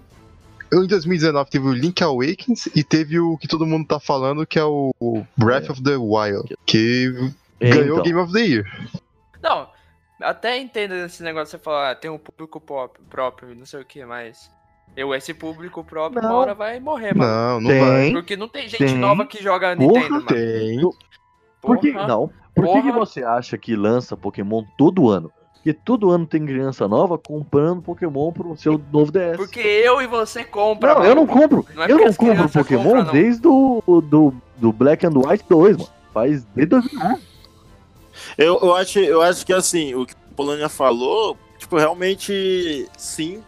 Eles não cativam ninguém, tipo, Cativa. mais cativa. novo, eu acho. é. Não, não, cativa assim. Eu acho que o, Acho que Ah, o seu lá, lance, mano. o Polônia, que você disse, é mais pra gente que não tem dinheiro pra comprar essa porra, né? A gente esco- escolher, tipo, um, P- um também. PS4, um Xbox One e É, você vai- Nintendo. É, Só quem gosta, Gosto. só quem gosta pra caralho vai comprar um Nintendo. E aqui a gente não tem, tipo, condições de comprar dois consoles. Eu Não, mesmo não exato. tenho essa Você opção. comprar contar o- que o. Você contar que a Nintendo virou as costas pro Brasil, então fica mais difícil ainda. Apesar de é mais difícil ainda.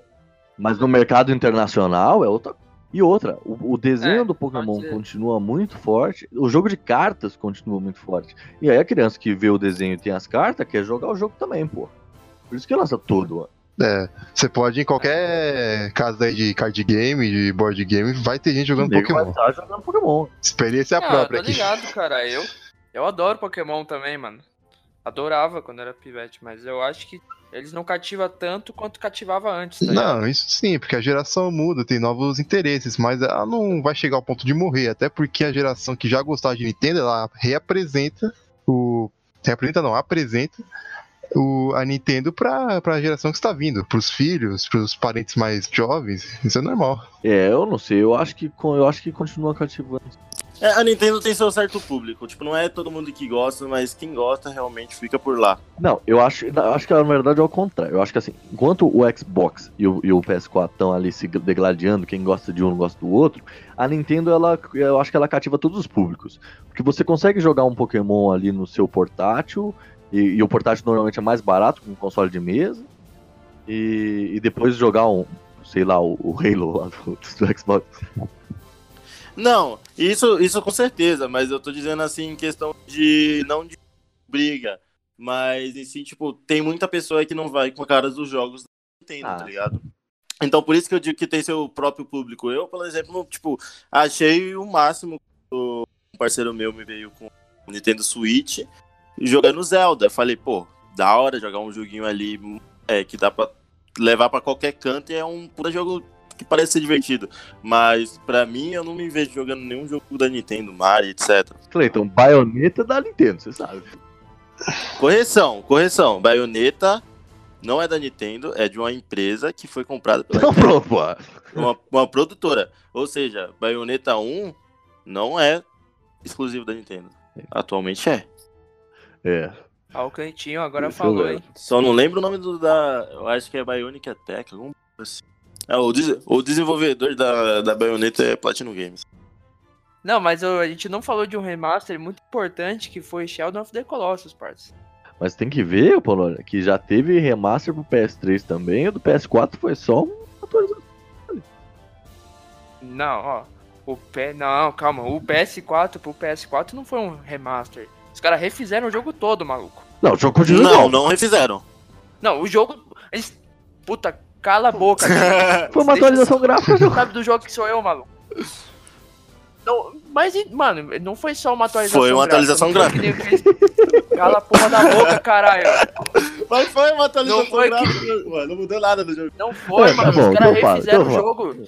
Os caras refizeram o jogo. É um jogo novo. Quais tipo, elementos? com a mesma história, as mesmas coisas. O elemento gráfico, mano. Tipo, do 2 pro PS3, eles melhoraram algumas coisinhas tal. Se você for ver a evolução do, do, do 3 pro Gráfico. 4, mano, tipo, é um jogo novo. Exatamente, caralho. mas é a questão. é- é, o, que, o que você quer dizer é que, tipo, ele, ele, ele não é um HD remaster, ele é, ele é remasterizado na questão de. Eles fizeram o gráfico do jogo desde o início ali. Por, tipo. Não, Não, não, exato. pode ser que não seja desde o início, mas eles deram uma polida. Tipo, não é como se fosse um Call of Duty é, Ghosts pra nova geração que, tipo. Ghosts não. Deixa eu ver um outro jogo aqui que eu posso colocar. Você dizer que nesse. No. no pra PS4 tem, tipo, coisas que no, no do 2 e no 3 não tinha. Tipo, lugares que você pode meio que conhecer, assim, entre Ah, aspas, tá? É, eu vou, eu vou falar, Ah, Lúcio, então, que eu, caso- tô, eu, tô, há- eu tô há uns 4 dias jogando o remaster do. O, o, o, o remaster do. Do Spyro. E eu entendo o que o Polônia tá falando, porque o negócio é o seguinte, cara. É. Quando você vê aquele jogo que você adorava lá atrás, novo, tá ligado? É, cara, é, é um bagulho, é um bagulho. Eu acho que eu, eu gostei mais de estar jogando um remaster de um jogo que eu adorava do que talvez eu gostasse de um jogo novo. É, porque, mano, você, não sei, né, eu vou passar uma experiência aqui, né, que eu, quando eu abri o Spyro 3, tal, que foi que eu mais joguei, aí o primeiro mundo ali, e eu vendo aquele, que antes era tudo quadrado, tudo zoado lá do PS1, e vendo agora tudo bonitinho, tudo perfeitinho, com a música clássica tal, porra, é uma sensação do caralho. É o sentimento de nostalgia bem feito, tá ligado? Você está, tipo, renovando a sua experiência e não criando uma nova Exato, com outro exato. jogo. tá eu acho que eu tô mais nessa, nessa agora do que, do que jogos novos. Eu fiquei. Eu tive a mesma sensação quando eu joguei o remaster do Crash, que é o. É um dos jogos que eu mais joguei na minha vida, que foi Crash, no PS1. Daí eu joguei o. Daí eu joguei o. O de PS4. E isso é louco, mano. Eu estava vomitando arco-íris, então estou fascinado que eu tava com aquele jogo. O jogo, o jogo ficou bonitão. É isso aí, carpeado! Mas sem dúvida nenhuma, essa, essa última década dos jogos foi a década do esporte, né? É, que, é que a gente teve, acho que a, a consolidação do que é esporte com certeza veio nessa última década. Porque a gente já tinha tal, com o CS 1.6 e tal, mas nada, nada como o que a gente vê hoje. Tudo isso foi construído nessa última década. Definitivamente nessa década começou a construção de tudo, principalmente o CS já veio trazendo bastante experiência, como você disse. Aí com o CSGO começou a se, a se tornar mais fundamentado. Só que eu acho que o esportes que maior da década mesmo é do joguinho aí que a gente gastou muito tempo das nossas vidas, que é o League of Legends. Eu não gastei tempo com isso aí, não. Ah, não gastou não, Cleiton. Ah, não gastou não. Não gastou não. Não gastou não. Não, mas não vamos, vamos só citar, porque a gente já tem um programa inteiro aí. Você escuta o programa, por favor. Mas fica a menção honrosa aí. Mas, tipo, abriu. Não só abriu a mente dos jogadores de que isso, de fato, a competição se tornou algo mais palpável, mais real, parte do cotidiano desses jogos, como as próprias produtoras começaram a criar jogos já específicos para esses. para se tornar um esportes. Que foi o caso, tipo, do Rainbow Sim. Alguns FPS, que o, alguns FPS começaram já a ter o competitivo mais voltado para essa, toda essa estrutura. Que foi um caso, tipo, a gente não gosta, mas tipo, o Crossfire teve um competitivo bem fundamentado Ah, já. O Dota, que veio antes do LoLzinho, tem uma das maiores premiações do, do esportes. É um cenário bem fundamentado Eu acho que também. o. Um não, só complementando, um jogo que veio muito forte nessa área também foi o Overwatch, né? mano? Sim, Overwatch. Overwatch foi. O Overwatch é FPS, né? É, o Overwatch FPS. Mas ele já veio com essa base. Tem todo um meta, o Overwatch, o 222. Tem. Ele foi criado já pra esse tipo de coisa. Não só o Overwatch, como tivemos a ascensão aí do, dos Battle Royales. Não, então, que eu ia falar, é que você com essa com essa tenta, com essa ideia das produtoras agora produzirem jogos pensando no competitivo, você teve os Battle Royales que começaram já pensando nesse competitivo e, e favoreceram é, o mobile também, né? Tudo ali foi uma evolução junta. Sim. O, o Battle Royale, se você for dar uma olhada mesmo, a gente pode falar que o Minecraft Hunger Games que foi o primeiro Battle Royale. Exato. Minecraft Hunger Games, com certeza. Felipe. Oh, com certeza. Pô, a gente não falou de Minecraft, né? Mas Minecraft é. gente vai falar. Isso. É, Minecraft pode ser considerado. Ele também é um dos grandes jogos da Ele década. lançou. Apesar de ser, tipo, o beta ser 2009 e o lançamento de 2010. Mas, é, tipo, mas ele teve grande participação nessa década. Outro jogo de esporte aí que veio com tudo foi o é, Rainbow Six Siege, né? Veio destruindo com tudo. Isso, Rainbow Six. Eu acho que é o único jogo da Ubisoft que eles conseguiram manter direito, né? Apesar de eu achar a For Honor muito. O mobile, tipo, é o. Por incrível que pareça, parece até meio distante assim da nossa realidade, que a gente sempre foi criado muito com PC, com console, mas o mobile é onde se tá. Onde se encontra a maior, o maior número de jogadores hoje em dia. Isso. A maior número de jogadores. É, é. Porque, vamos, vamos concordar, né? Que assim, tem, dois, tem duas questões aí que, que favorecem isso. A primeira é que jogos como, por exemplo, e agora com essa do Battle Royale, é, como o Free Fire, que foi essa grande explosão aí, Free Fire roda em qualquer merda de celular. E se tiver um Nokia, tira o jolão aí, se passa e consegue baixar o Free Fire. Então, Você não precisa comprar um console novo, você não precisa montar um puta PC, você joga em qualquer coisa. É o mesmo fenômeno com o LoL, com as suas devidas proporções. Sim, Quando sim. o LoL estourou com o MOBA, por quê? Porque comparado com o Dota, o LoL era muito mais leve, era muito mais simples de jogar do que do que jogar um Fortnite, que é outro Battle Royale que também foi pro mobile, do que jogar o PUBG, que foi o, o, que, o que deu o caminho pros outros, né? Mas uma coisa que favorece também, a segunda coisa que favorece os mobiles é que, por exemplo, é, eu jogo no PC, mas eu tenho instalado aqui no meu celular o Hearthstone, eu tenho instalado no meu celular o, o COD, o, o, o COD Battle Royale, Código o Mobile. COD Mobile. Foi. Mobile. Ele veio Então- nessa, nessa Então, assim, linha aí. Exato, então você joga também os mobiles. Não só veio nessa linha, como é um, um grande jogo, foi considerado o melhor jogo mobile. É um grande jogo aí, obrigado, Cleiton, por ter me mostrado. Caralho, é, é um jogo que você pega pra jogar e você, você tá realmente jogando como se fosse um COD de console, tá ligado? É, o jogo flui muito bem, é, armas diversas, tem três modos de jogos que você pode jogar, tanto multiplayer, Battle Royale aí que tá em alto, como estavam falando, e zombies, que é o que todo jogador de COD gosta, tá ligado? Então, É, os zombies principalmente, né? é exatamente. Jogador de COD não vive sem isso. Então, é um, é um jogo de mobile pra mim completo. É, é um jogo que você consegue se divertir fácil e você pode dar na mão de qualquer pivete aí que ele vai saber jogar. Né? O... Teve um fato também que, como os celulares estão ficando cada vez mais potentes, tem vários jogos antigos que estão retornando, só que em suas versões mobile. Tipo o Ragnarok, nós tivemos Ragnarok de volta, só que para versões mobile. Ragnarok voltou mobile. O né? Grand Chase, Grand Chase voltou? Grand Chase pelo... voltou, não sei se durou, mas voltou. Teve o Perfect World também, que voltou aí. Nós tivemos a SEGA lançando versões dos seus jogos pra mobile, como Street of Race, vários jogos do Sonic, Golden Axe, tudo pra mobile. Outra coisa que a gente tá pulando também é os jogos de, de realidade aumentada, né? Como Pokémon GO. E isso, Puta sucesso. Pokémon GO foi, foi uma febre.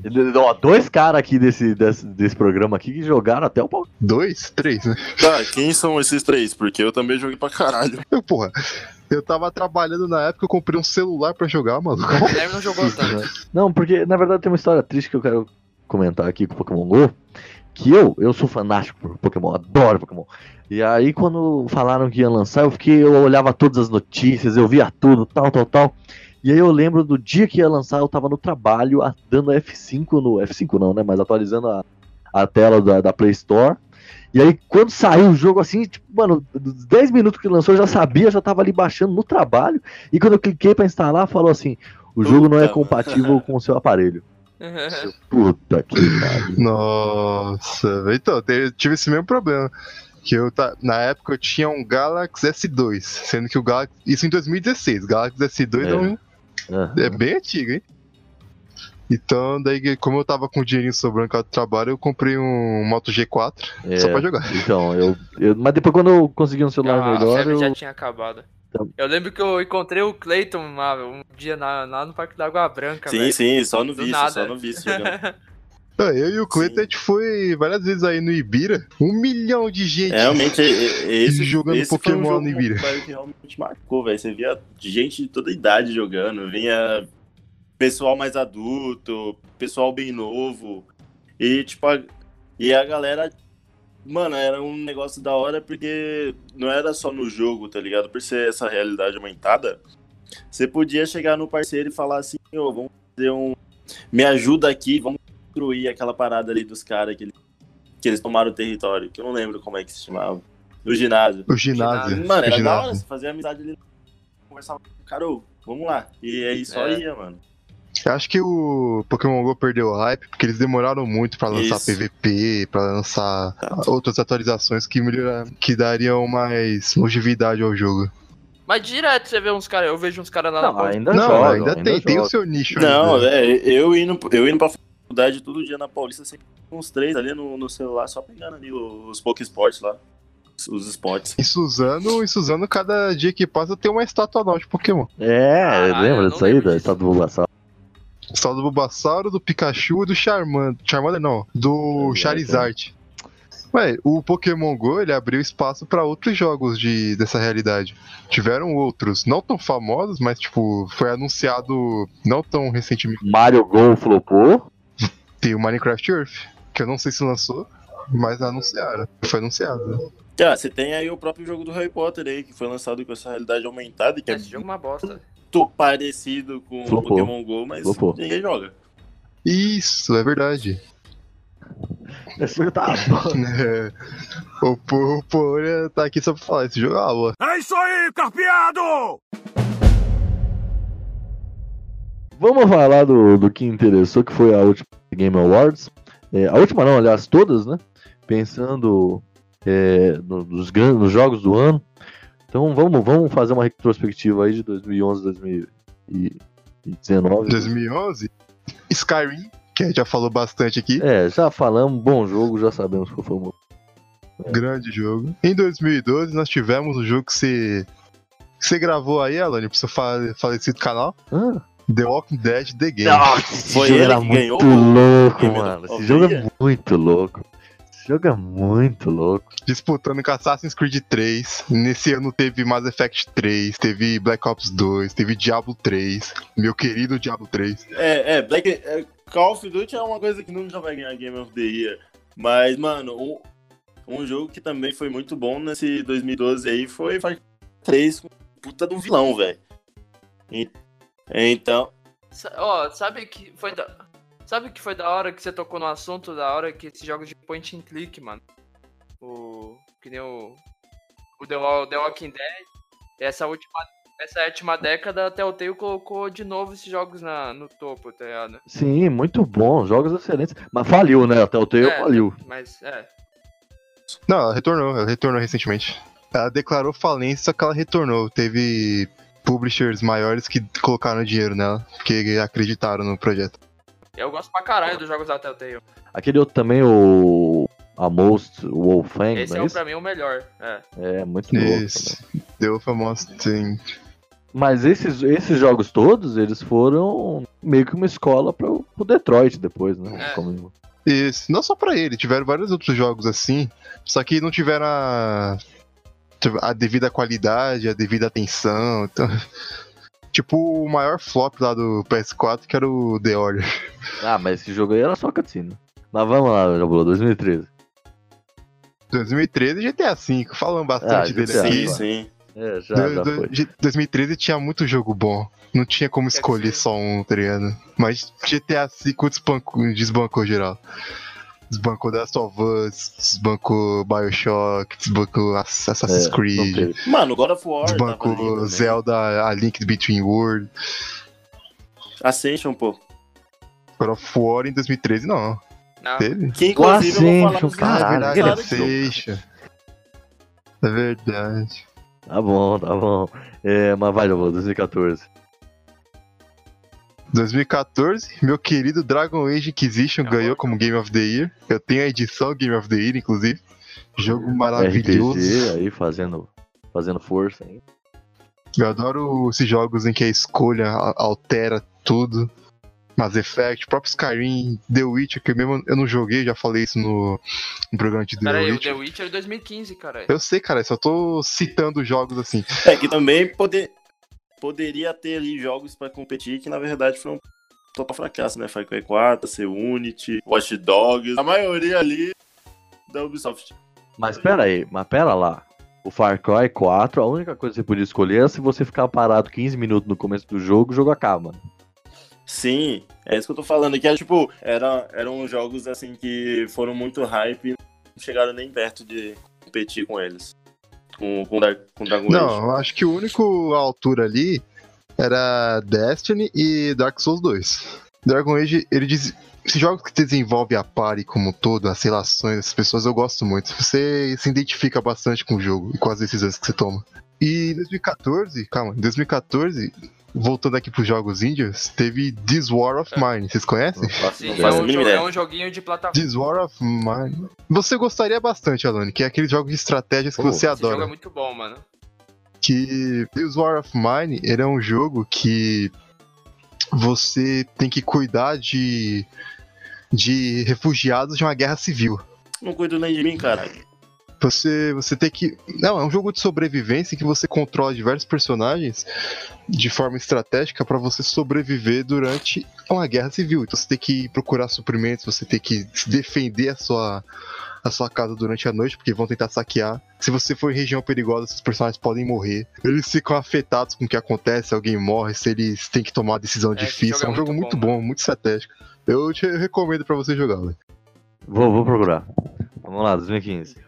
2015, The Witcher 3 Wild Hunt. Aí não tinha É, nem não pra tem nem ninguém. o que falar, Quer dizer, né? Não tem... até teria se os caras não tivessem cagado no Batman Arcanite pra É, PC. dava sim pra ele comp- É, tirando esse fato do PC, dava sim, é, é porque são públicos totalmente Ah, eu diferentes, não né, acho, cara? não. Eu que não acho dava dava, dava. Mas nesse ano, 2015, tem muito jogo bom. Teve o. Ou o que você... Bloodborne. Isso, eu ia falar exatamente dele, que você jogou bastante. Teve. Teve a continuidade do. Do, rem... do remark, não, do reboot do Tomb Raider. Que a gente não É. falou dele, que eu joguei bastante também. Teve o Tomb Raider É. lá, o remaster, e em 2015 a gente teve o Rise of the Tomb Raider. É, Tomb Raider foi, um- foi um jogo pra mim que não, não pegou muito, porque ele, ele vinha com. É, é o Tomb, é, da hora você jogar Tomb Raider de volta, né? Porque é um jogo. A maioria jogou na infância e tal. Mas era muito parecido ali com Uncharted, e, tipo, entre Uncharted e Raider. Eu não, não vi muito espaço pra ele entrar. Em 2015 a gente teve Metal Gear Solid 5. Metal Gear Solid 5, que pra mim foi um puta jogão, joguei ele. Tipo, até a, me- até a metade, mas pra mim a história dele foi cada. Também não zerou, né? Também não terei, mas a, a, a história dele me. É porque é um jogo gigantesco, o Metal Gear Solid. Pelo menos pra mim tava sendo. E. Metal Gear Solid pra mim pegou de surpresa, porque eu não esperava que o Metal Gear é, ia ser tão bom assim, porque eu nunca tinha jogado os outros e, mano, amei a jogabilidade, a história, tipo, pro meio da história, quando você conhece a Quiet, o bagulho fica, mano, sinistrão, você se apega ao jogo. Puxando de novo aqui um jogo indie, teve, tivemos Ori e The Blind Forest, que é um jogo maravilhoso de plataforma. É, Não, Polônia, fala é aí, foda, cara. Mano. Esse jogo, eu acho que é top 5 plataforma da década, velho. A arte dele é maravilhosa. A arte, a arte do jogo é maravilhosa, a trilha sonora é maravilhosa, a história te cativa. Esse ano de 2015 teve uns jogos brabos em questão de artes, né, velho?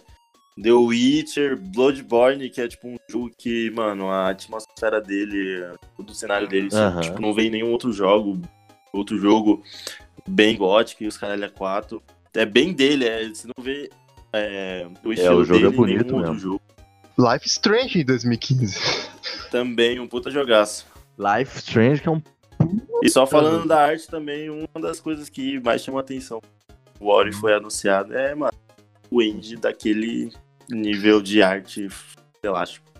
Claro que também teve, teve a história do jogo, mas aquilo, mano, chamava muita atenção, o jeito que as luzes Hum. do jogo e tal. Era muito bom, mano. É maravilhoso esse jogo. Eu recomendo pra qualquer um, mesmo que seja de 2015. É um jogo que não é Não, datado, ele é, é muito, muito bom. bonito ainda, até hoje, mano. Ele é maravilhoso esse jogo. Passando pra 2016, o polêmico The Game Hum. Foi um, foi um ano bem fraquinho. Foi Mereceu, Overwatch. mereceu. Esse jogo É. É, você tinha. Ah, Foi polêmico, eu vou dizer Esse por, é da hora eu vou pra dizer por caralho, que mano. foi polêmico. puta, Porque nessa mas- me- nesse mesmo ano tivemos Uncharted Não, 4. é, mas é, o Uncharted 4, velho, foi um jogaço. É, tipo, pode ser. em questão de jogo cinematográfico. O jogo destrói. Mas em questão de história, tipo, foi bom, mas não é aquela coisa que te impacta. E como o Overwatch veio força por causa do multiplayer dele, que era muito jogado, e por causa do. Ele veio pra. Do- Ele veio dar pra dar um suspiro a mais pra Blizzard, né? É, e o esporte Pra- dele veio muito forte também, então acho que o Uncharted 4 não dava pra competir. É... O Overwatch é um fenômeno. É, eu vou, eu vou falar que é- o Overwatch ele tem, ele tem força, como ele conseguiu revolucionar ali o. é, revolucionar no sentido de criar algo novo para um FPS. E já de- pensando, como a gente já falou, né, no, no esporte e tal. E que a Blizzard tentou antes de entrar no esporte com aquela bosta daquele, daquele MOBA que eles fizeram lá, que eu nem lembro o nome. Tears of the Storm. É, essa porra aí. Não deu. Eu joguei, eu joguei Não, um tempinho. também, a gente jogou. Também. A gente jogou juntos. É. Exato. É, mas eu acho que o Overwatch fica esse caneco justamente porque ele, ele trouxe um negócio novo. Não tão novo assim, porque tinha Team Fortress já. Mas eles fizeram do jeito deles e ficou. me chamou a atenção. Mas o Team Fortress é avacalhado. É, o único jogo ali que pra mim poderia bater de frente ali. Watch, mas que também não foi. Ele, pra mim, teve muitos problemas. é, foi o Final Fantasy XV. Que, mano, é um puta jogo maravilhoso. Lindo pra caralho, em questão de gráfico. Entregou tudo que eu esperava. é, Mas Final Fantasy XV não é de 2017? Não, é de 2016. É. aham, E foi um jogo que, mano, pra mim ele pecou em uma simples coisa. Que foi o combate dele, que se resumia, mano, parecia um God of War, só que mais zoado ainda. Você só apertava É. um botão ali e já era. Você não tinha com, você não tinha combos pra Entendi. fazer. Então eu acho que isso que fez o jogo ficar um pouco é, pra trás, tá ligado? E sem contar que também é, foram lançadas muitas DLCs, só que muito tempo depois. hein? Ficou pra trás cada vez mais. Teve. Em 2016, agora o Alone vai ter um, um orgasmo. Tivemos Civilization 6. Puta jogão! Nossa, tem 800 horas essa merda. Mais a vida do primeiro, né? Mais as duas primeiras, do 5, né? É, do 5. Nossa, mu- muito bom. Mas assim, ó, falando, vou falar brevemente aqui, porque a gente já tá, já estamos com muitas horas de programa.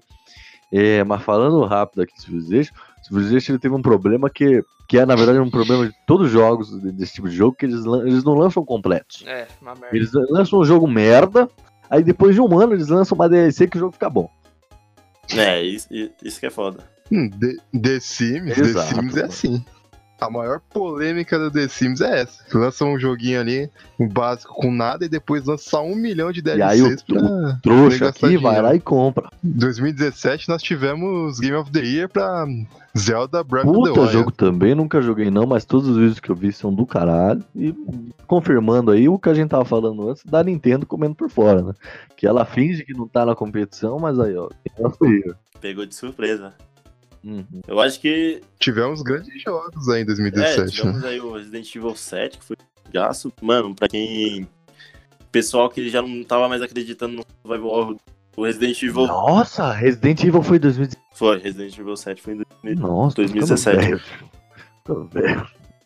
E pra quem não acreditava mais nos jogos, Capcom foi exatamente nesse momento que a Capcom que tava fudida, os jogos delas estavam saindo tudo uma merda, não tava escutando os fãs. Foi ali que foi ali que eles eles reviveram isso, né? Porque se você pegar o Resident Evil 7, eu mesmo não que ia ser mais um jogo como se fosse tido que teve a demo no, nos novos consoles, que era o novo Silent Hills, que era só pra dar susto, tá ligado? E co- conforme você vai jogando o jogo, você vê que tem vários elementos do, da, da série principal, da, da clássica, no caso, que é, o, o lance de você ter que economizar sua munição, ter portas que só abrem depois que você pega uma certa chave, e o vai e volta aqui, tipo, é, pra alguns jogos pode ser ruim, mas que por o Resident Evil casa muito bem. Mas a Capcom tem acertado esses últimos tempos até. Não, então, é isso que eu falei. é, Eles, Com os tá, remasters. é, ele- eles voltaram de força aqui em Resident Evil 7. Antes É, disso, então, você tinha um- uma série de Resident Evils que tava ali muita ação, os seis mesmo completo fracasso. Por mais que. Ah, o 5, né? O 5 também foi uma merda. é, o não, Chris. os caras só davam te O Chris esmurrando a porra da pedra, ninguém merece. Mas enfim. É, então. Mas vamos lá, 2018. Em 2017. Não, calma. É, Antes, antes a gente tem que citar aqui Horizon Zero Dawn. Um puta jogaço que também era um jogo que eu tava esperando muito tempo. Era um jogo que tava mostrando ter uma história muito interessante. E de fato foi. É um jogo lindo. Pega uma parte meio. É, difícil de ver em jogos, né? Porque. Como eu posso dizer? É um jogo que você é mais primitivo. Terra meio que deu um reboot ali, pelo que eu me lembro da história. Então você tem personagens ali que tem tribos, etc. bem é, primitivo, que eu acabei de falar, ficou redundante, mas com É.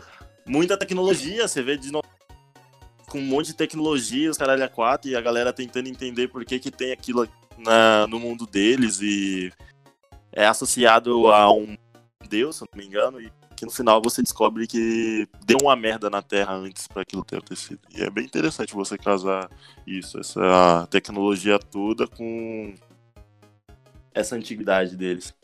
E só pra terminar aqui 2017, não dá pra falar de todos os jogos. é, temos um jogo aqui que o, que o nosso amigo Ghost aqui penou um pouquinho pra jogar. Cuphead. É. Ah, esse jogo é um Cara, saco. não, um saco caralho, vai se fuder, mano. Ah, Não, não, é não, eu gostei. É eu- louco, é Vou falar, louco, vou falar pra vocês que, mano, e aí, o quê? Semana passada, pela primeira vez, não passei nem do tutorial daquela porra. Tutorial não, a primeira missão. Mas enfim, gostei porque é difícil. Mano, o Cuphead é muito bom, velho. O gráfico dele. O pessoal gosta de sofrer aqui É, por não, isso. muito chato. Não gostei de nada. Porra, não, você tem que Não, não- admitir que o gráfico. Não é gosto de jogo plataforma, tio. Não, você, mano, você vai ter que se tratar em algum lugar, velho. Passando pra 2018, nós tivemos uma disputa muito acirrada, porque ela meio que traz à tona a de 2010. De 2010 foi God of War 3 e Red Dead. Em 2018 foi God of War e Red Dead 2. Porra. Essa disputa. Ganhando God of War. God of War deu troco agora. Fora acho que mereceu mesmo. Foi um puta jogaço. Nossa, uma volta. Então, eu acho que nesse ano, qualquer um dos dois podia ganhar, que não ia ter problema, tá ligado? Que os dois são O, o último God of War que teve, disse que foi um Ascension, ele foi é um jogo legal e tal, mas ele não, não, foi, não foi melhor que o 3. Sei lá, Não, mano. de, de Os certo caras não foi. vacilou, na minha opinião, e não ter Não. dado. Ah, lá vem o fã do Red Dead. É lógico, velho. O Red Dead é muito louco, mano. Que jogo foda. É um GTA Não, de é, Velho eu sei, cara. eu sei. Mas Só que- of e, aí, e a questão do, do Red Dead é porque ele, mano, o, o enredo dele é muito mais louco. É, God of War, pra mim, mano, ele veio. Ele ganhou e tem um, um certo porquê disso. Porque ele era um jogo que. Um tipo de gameplay que já tava batido do hack and slash do, do God of War. Você vê que o último que saiu antes desse, que era um Ascension, o pessoal não gostou muito, porque era mais do mesmo. E eles tiveram. E com isso, eles tiveram é, as rendas reduzidas pra fazer um novo God of War. Então os caras tiveram que pensar muito pra fazer uma parada da hora, tá ligado? A, a Sony já não tava mais acreditando tanto em God of War quanto acreditava antes, que tipo era a franquia principal deles. Então os caras fizeram um puta de um trabalho. E mostra o que a Sony vem fazendo com dela, que é como o The Last of Us 3, é a questão do ama- amadurecimento. No jogo, você tem, claro, mano, gráficos muito, muito lindos e tal. Tem criaturas magníficas, coisas que você, tipo, a mitologia nórdica é algo difícil de você imaginar, porque é pouca coisa que tem é, sobre a mitologia nórdica. E eles conseguiram fazer um negócio que, mano, casou bonito, velho. É, simplesmente é, ficou muito bom. O jogo em si, ele te cativa por causa do Kratos, que é um personagem é, totalmente vingativo e não, você não via a parte humana do Kratos, certo? Você só via ele berrando e querendo brigar com os deuses, se tornando um pai, velho, que, porra, é, ele tinha perdido fi- a, a filha dele, a mulher dele, no, nos jogos anteriores, e você vê ele tendo essa nova oportunidade, é do caralho. E não é tipo pai e filho que se dão super bem no começo. Você vê ali que os dois não se dão muito. Não que não se dão muito bem, mas você vê o Kratos que é sendo mais maduro em questão do passado dele, querendo ensinar o moleque a não se tornar o que ele era antigamente, né? Em questão de fúria, etc. Você vê que no jogo ele fa... ele ele luta pro moleque não se tornar igual a ele, querer matar o porque tem o God of War tem esse lance do filho querer matar o pai, no caso os deuses, né? Então ele tenta conter o moleque por causa disso. E no final você vê que os vão super bem. Então é um puta de um amadurecimento. Foi uma grande aposta aí do, por parte da, da equipe do God of War. Não lembro se é a Santa Mônica ainda, é Santa Mônica? Santa Mônica. Isso, a Santa Mônica. Porque eles não revolucionaram só o Hack and Slash, como você falou, como revolucionaram a própria franquia. Sair de uma mitologia pra ir pra outra sem causar estranheza.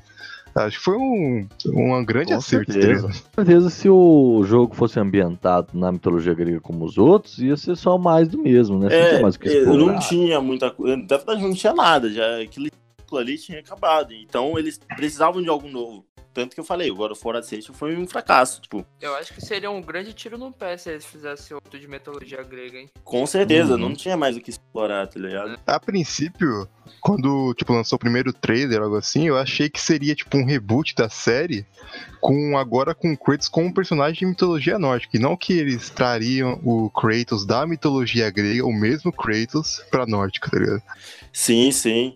É, e sem contar que no jogo tem vários mistérios que, tipo, quando você saca, você fala, caralho, mano. Que bagulho foda. E, tipo, tudo se conecta. Tem coisa que aparece no meio do jogo que, tipo, você pensa, tá, como é que tal coisa tá aqui, sendo que só acontece depois, e quando você, tipo, zera o jogo, você entende porque aquela coisa tá no meio do jogo, tá ligado? E isso é do caralho, esse Eu tipo quero de ver o plot. Kratos matando o Saci, mano. Mas vamos pra, Mas. vamos pra 2019, ou, ou fala aí. Não, não, não, pode. Não, quer falar, de, quer falar de Red Dead? Fala de Red Dead, por favor. Não, eu achei tudo isso muito bonito. eu ainda não entendi o porquê que o God of War ganhou do Red Dead, mano. Mas- Não, só mais uma coisa do God of War. É, tem outro lance também do jogo que foi feito com carinho por- pelo Cory Barlog, porque não é só uma história do jogo, é uma história que até é real, que ele conta que ele nunca foi, nunca se O deu, Kratos foi um cara real. não, é questão de pai e filho, essa questão do pai e Não, o quê? Você não sabe? É, tio. Vai tomar no cu. Mas essa questão entre pai e filho, ele conta que ele tinha esse, esse problema com. Problema entre aspas, né?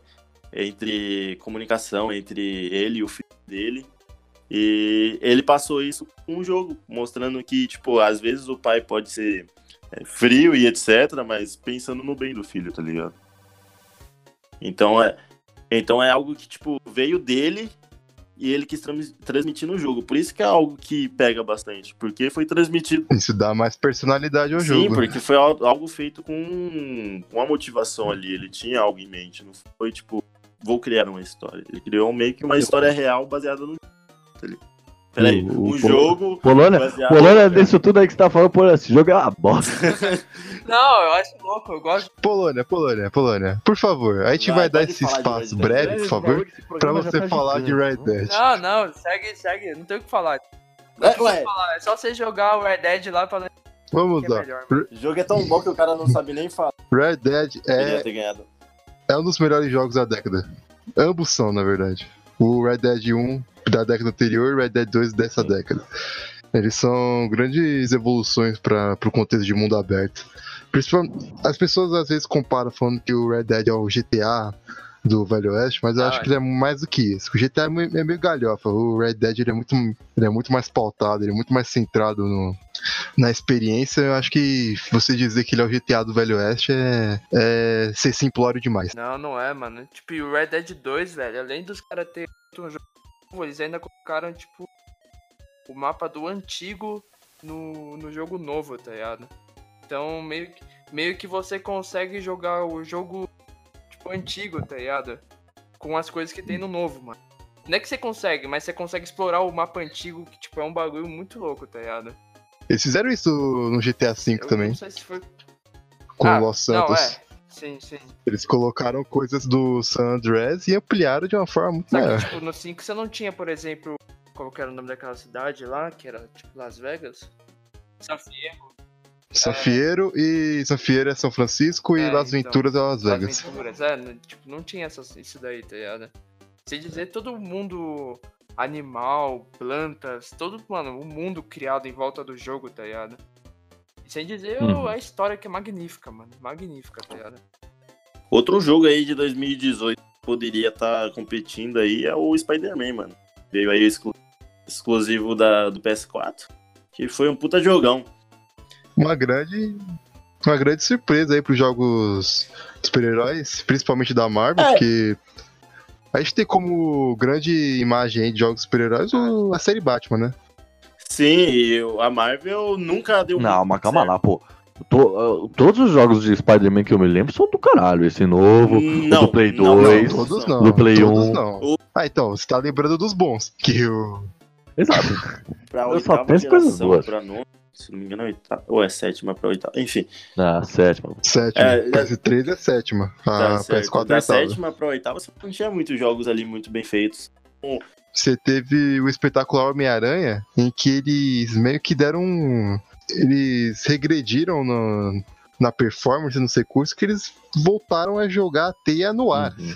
tá ligado? É. No céu. Daí foi zoado. O Spider-Man, ele- o- o- todos os jogos da Marvel tinham um problema, né? Que era a questão do- da gameplay mesmo do que era muito complicada e não, não chamava muita atenção.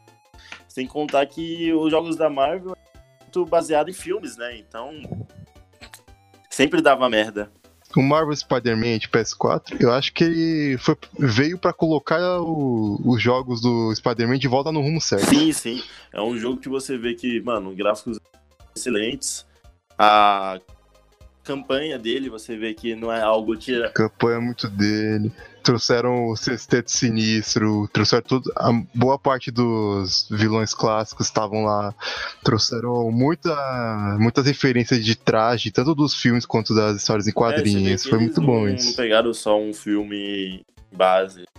Realmente pegaram algo que vem do quadrinho. Como, assim como o Batman é. Ele não é um jogo baseado em filme. Ele é um jogo baseado em HQs. Por isso que deu certo o Spider-Man. É o jogo baseado no universo personagem e não em uma obra específica. Exatamente, exatamente.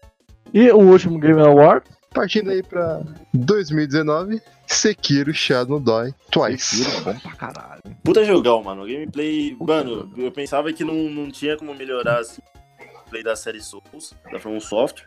Mas, mano, Souls-like. Souls like exatamente. Mas, mano, a, os movimentos que o personagem faz.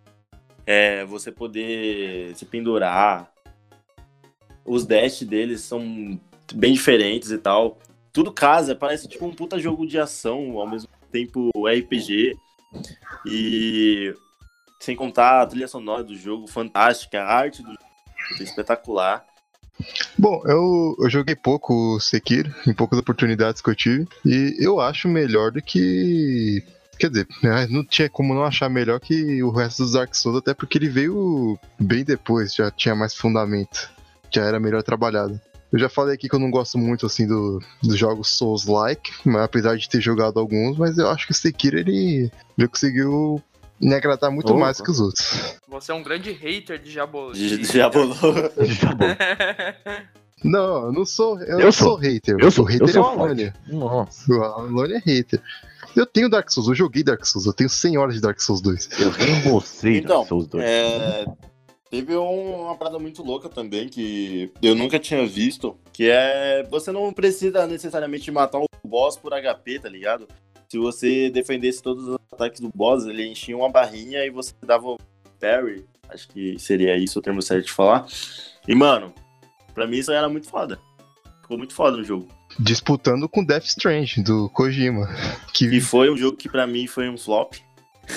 A gente, Você achou que flopou? foi um flop. O quê? Ah, mano, pode ser do programa agora, tio. eu, eu falei, eu falei pra mim. Porque eu. ah, pra você. É, porque é um jogo que eu esperava muito mais. Tipo, eu esperava uma gameplay bem mais da hora, com. Sei lá. É porque você é um cara que gosta de hack and slash, tio. Só gosta de jogo fácil, mano. Não, Exato. é porque eu. Quer combinho, quer vários inimigos. É, É porque o jogo é aquele tipo de jogo que, como eu falei, eu não sou um cara que zera muito. Mas se o jogo é muito grande, eu já meio que deixo de lado. Mais de uma hora e meia de campanha. Não... E o Death, e o Death Strange, cara, é um jogo que, mano, você tem que ficar muito com aqueles pacotes nas suas costas pro lado e pro outro. De entrega, eu falei, ah, não, não é só isso, tio. Não é só isso. não é só isso que tem o jogo, mas pra mim isso ficou um. É o Uber Eats do jogo. É, isso pra mim, não gostei, simplesmente isso. Pra mim. Pode ter. Eu acho que. Eu acho que Death Strange vai mais naquela parte que. Eu acho que o Kojima foi corajoso em querer contar uma história de uma É. forma diferente. Entende? De, com novas tudo, mecânicas, com. de uma forma De forma diferente, que foi o que eu falei lá atrás sobre Bioshock Infinity, que a história não é toda na tua cara. Tudo bem que é uma forma diferente de contar a história desses ambos jogos, mas eu, eu aprecio isso. E é claro que não é todo mundo que aprecia isso, mas pra mim eu É, eu aprecio. gostei do Death Strange. Não joguei não, mas ah, os vídeos que eu vi, jogo do caralho. eu quero muito comprar esse jogo, mano. Tivemos ainda, mano, o jogo de ação, melhor jogo de ação. Fale de seu amor por Devil May Melhor Cry. jogo de ação. Ah, não, não, não. Você Não, vai falar desse pode jogo sair que... agora Mano, do programa. É, você vai falar... Merece- A gente vai até fechar esse programa Su- aqui. Não, não, Super merecido, super merecido. Não, Um- não. Um jogo que você tava esperando ali, mano, 10 anos que não lançava algo bom. Você tem aí o DMC Devil May Cry, mas não era o que os fãs esperavam. Tinha toda uma história pra ser contada e que. Cleiton, esse jogo é uma merda, Cleiton. Cleiton, essa saga é uma merda. Só você gosta. Porra, não, não, não, não. É, mano, vai embora. Mas pra gente concluir esse programa, então, eu quero saber um comentário sucinto, por favor. Sucinto, Cleiton. É, sobre o que a gente espera dos jogos a partir da frente. Esse ano, o que que a gente espera esse ano? É, ou dos. Fala aí o que vocês esperam do jogo. Cara, um jogo que eu tô muito. Tô esperando com unhas e dentes, mano. É o Cyberpunk lá, tava esquecendo o nome do jogo. Que eu quero- Porra, quero- Cyberpunk. Tô muito ansioso É, esquecer desse mano. jogo aí, moleque, você tá louco. Tá esquecendo o nome do jogo, tio, mas eu tô esperando ele com. O foda é que esse ano tá sendo o ano dos adiamentos. Que já Cyberpunk já, já mudou de data. O The Last of Us Ah, já mas mudou o de da data. hora é que os caras querem dar uma, né? Uma pincelada final no, no jogo. É bom que É. bom mesmo. É isso aí, isso aí. pressa. Exato. Eu acho que, o- Cleiton, o que, que você espera? eu É. acho que o game que eu tô mais esperando pra 2020, mano, é Resident Evil 3. Porque, mano, o Capcom deu aula aí como fazer um verdade remasterizado. No caso, Uhum. no caso remake, que foi, Uhum. mano, simplesmente um era jogo até que poderia estar batendo o jogo do ano. Então, pra mim, Resident Evil 3 tem tudo para bom aí. Já bolou, companheiro de mesa. O que, que você tá esperando aí? Eu estou esperando por The Last of Us 2, né? Já faz muito tempinho que a gente tá aguardando. Porque já não é de hoje que ele tá anunciado. Ele foi adiado muitas vezes. Foi adiado mais uma vez em 2020, mas eu espero que esse ano saia, né? Não só The Last of Us, como a nova geração de consoles aí. Que já foi anunciada. PS5 e Xbox Series X. Eu, particularmente, estou esperando Age of Empires, o novo anunciado. É, faz muito tempo que a gente tem Age of Empires. Eu adoro esses jogos de. de. de... Como é que chama essa porra desses jogos? Não, não sei o nome.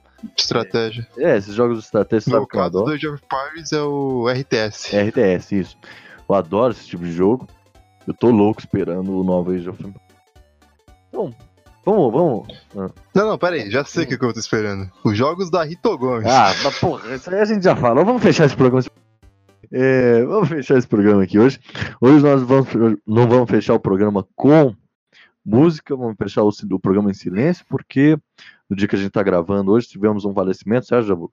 Exatamente, Alone. Antes de começarmos a gravar esse programa, nós recebemos a notícia do falecimento de Kobe Bryant, um dos maiores ídolos da torcida do Lakers e um dos maiores ídolos do esporte no geral, desse esporte maravilhoso que é o basquete. Nós ainda estamos esperando a confirmação do- dos órgãos competentes, da polícia, de- etc. Mas até o momento o que leva a crer é que ele sofreu um acidente com o helicóptero que caiu e a filha dele estava presente e faleceu também. E mais nove e mais sete pessoas também perderam suas vidas. Nós queremos deixar aqui o nosso devido respeito à, à lenda que foi Kobe Bryant para a NBA e a influência que ele teve para uma grande geração de jogadores e de espectadores desse esporte. E também o devido respeito às vidas que foram perdidas precocemente nesse, nesse acidente.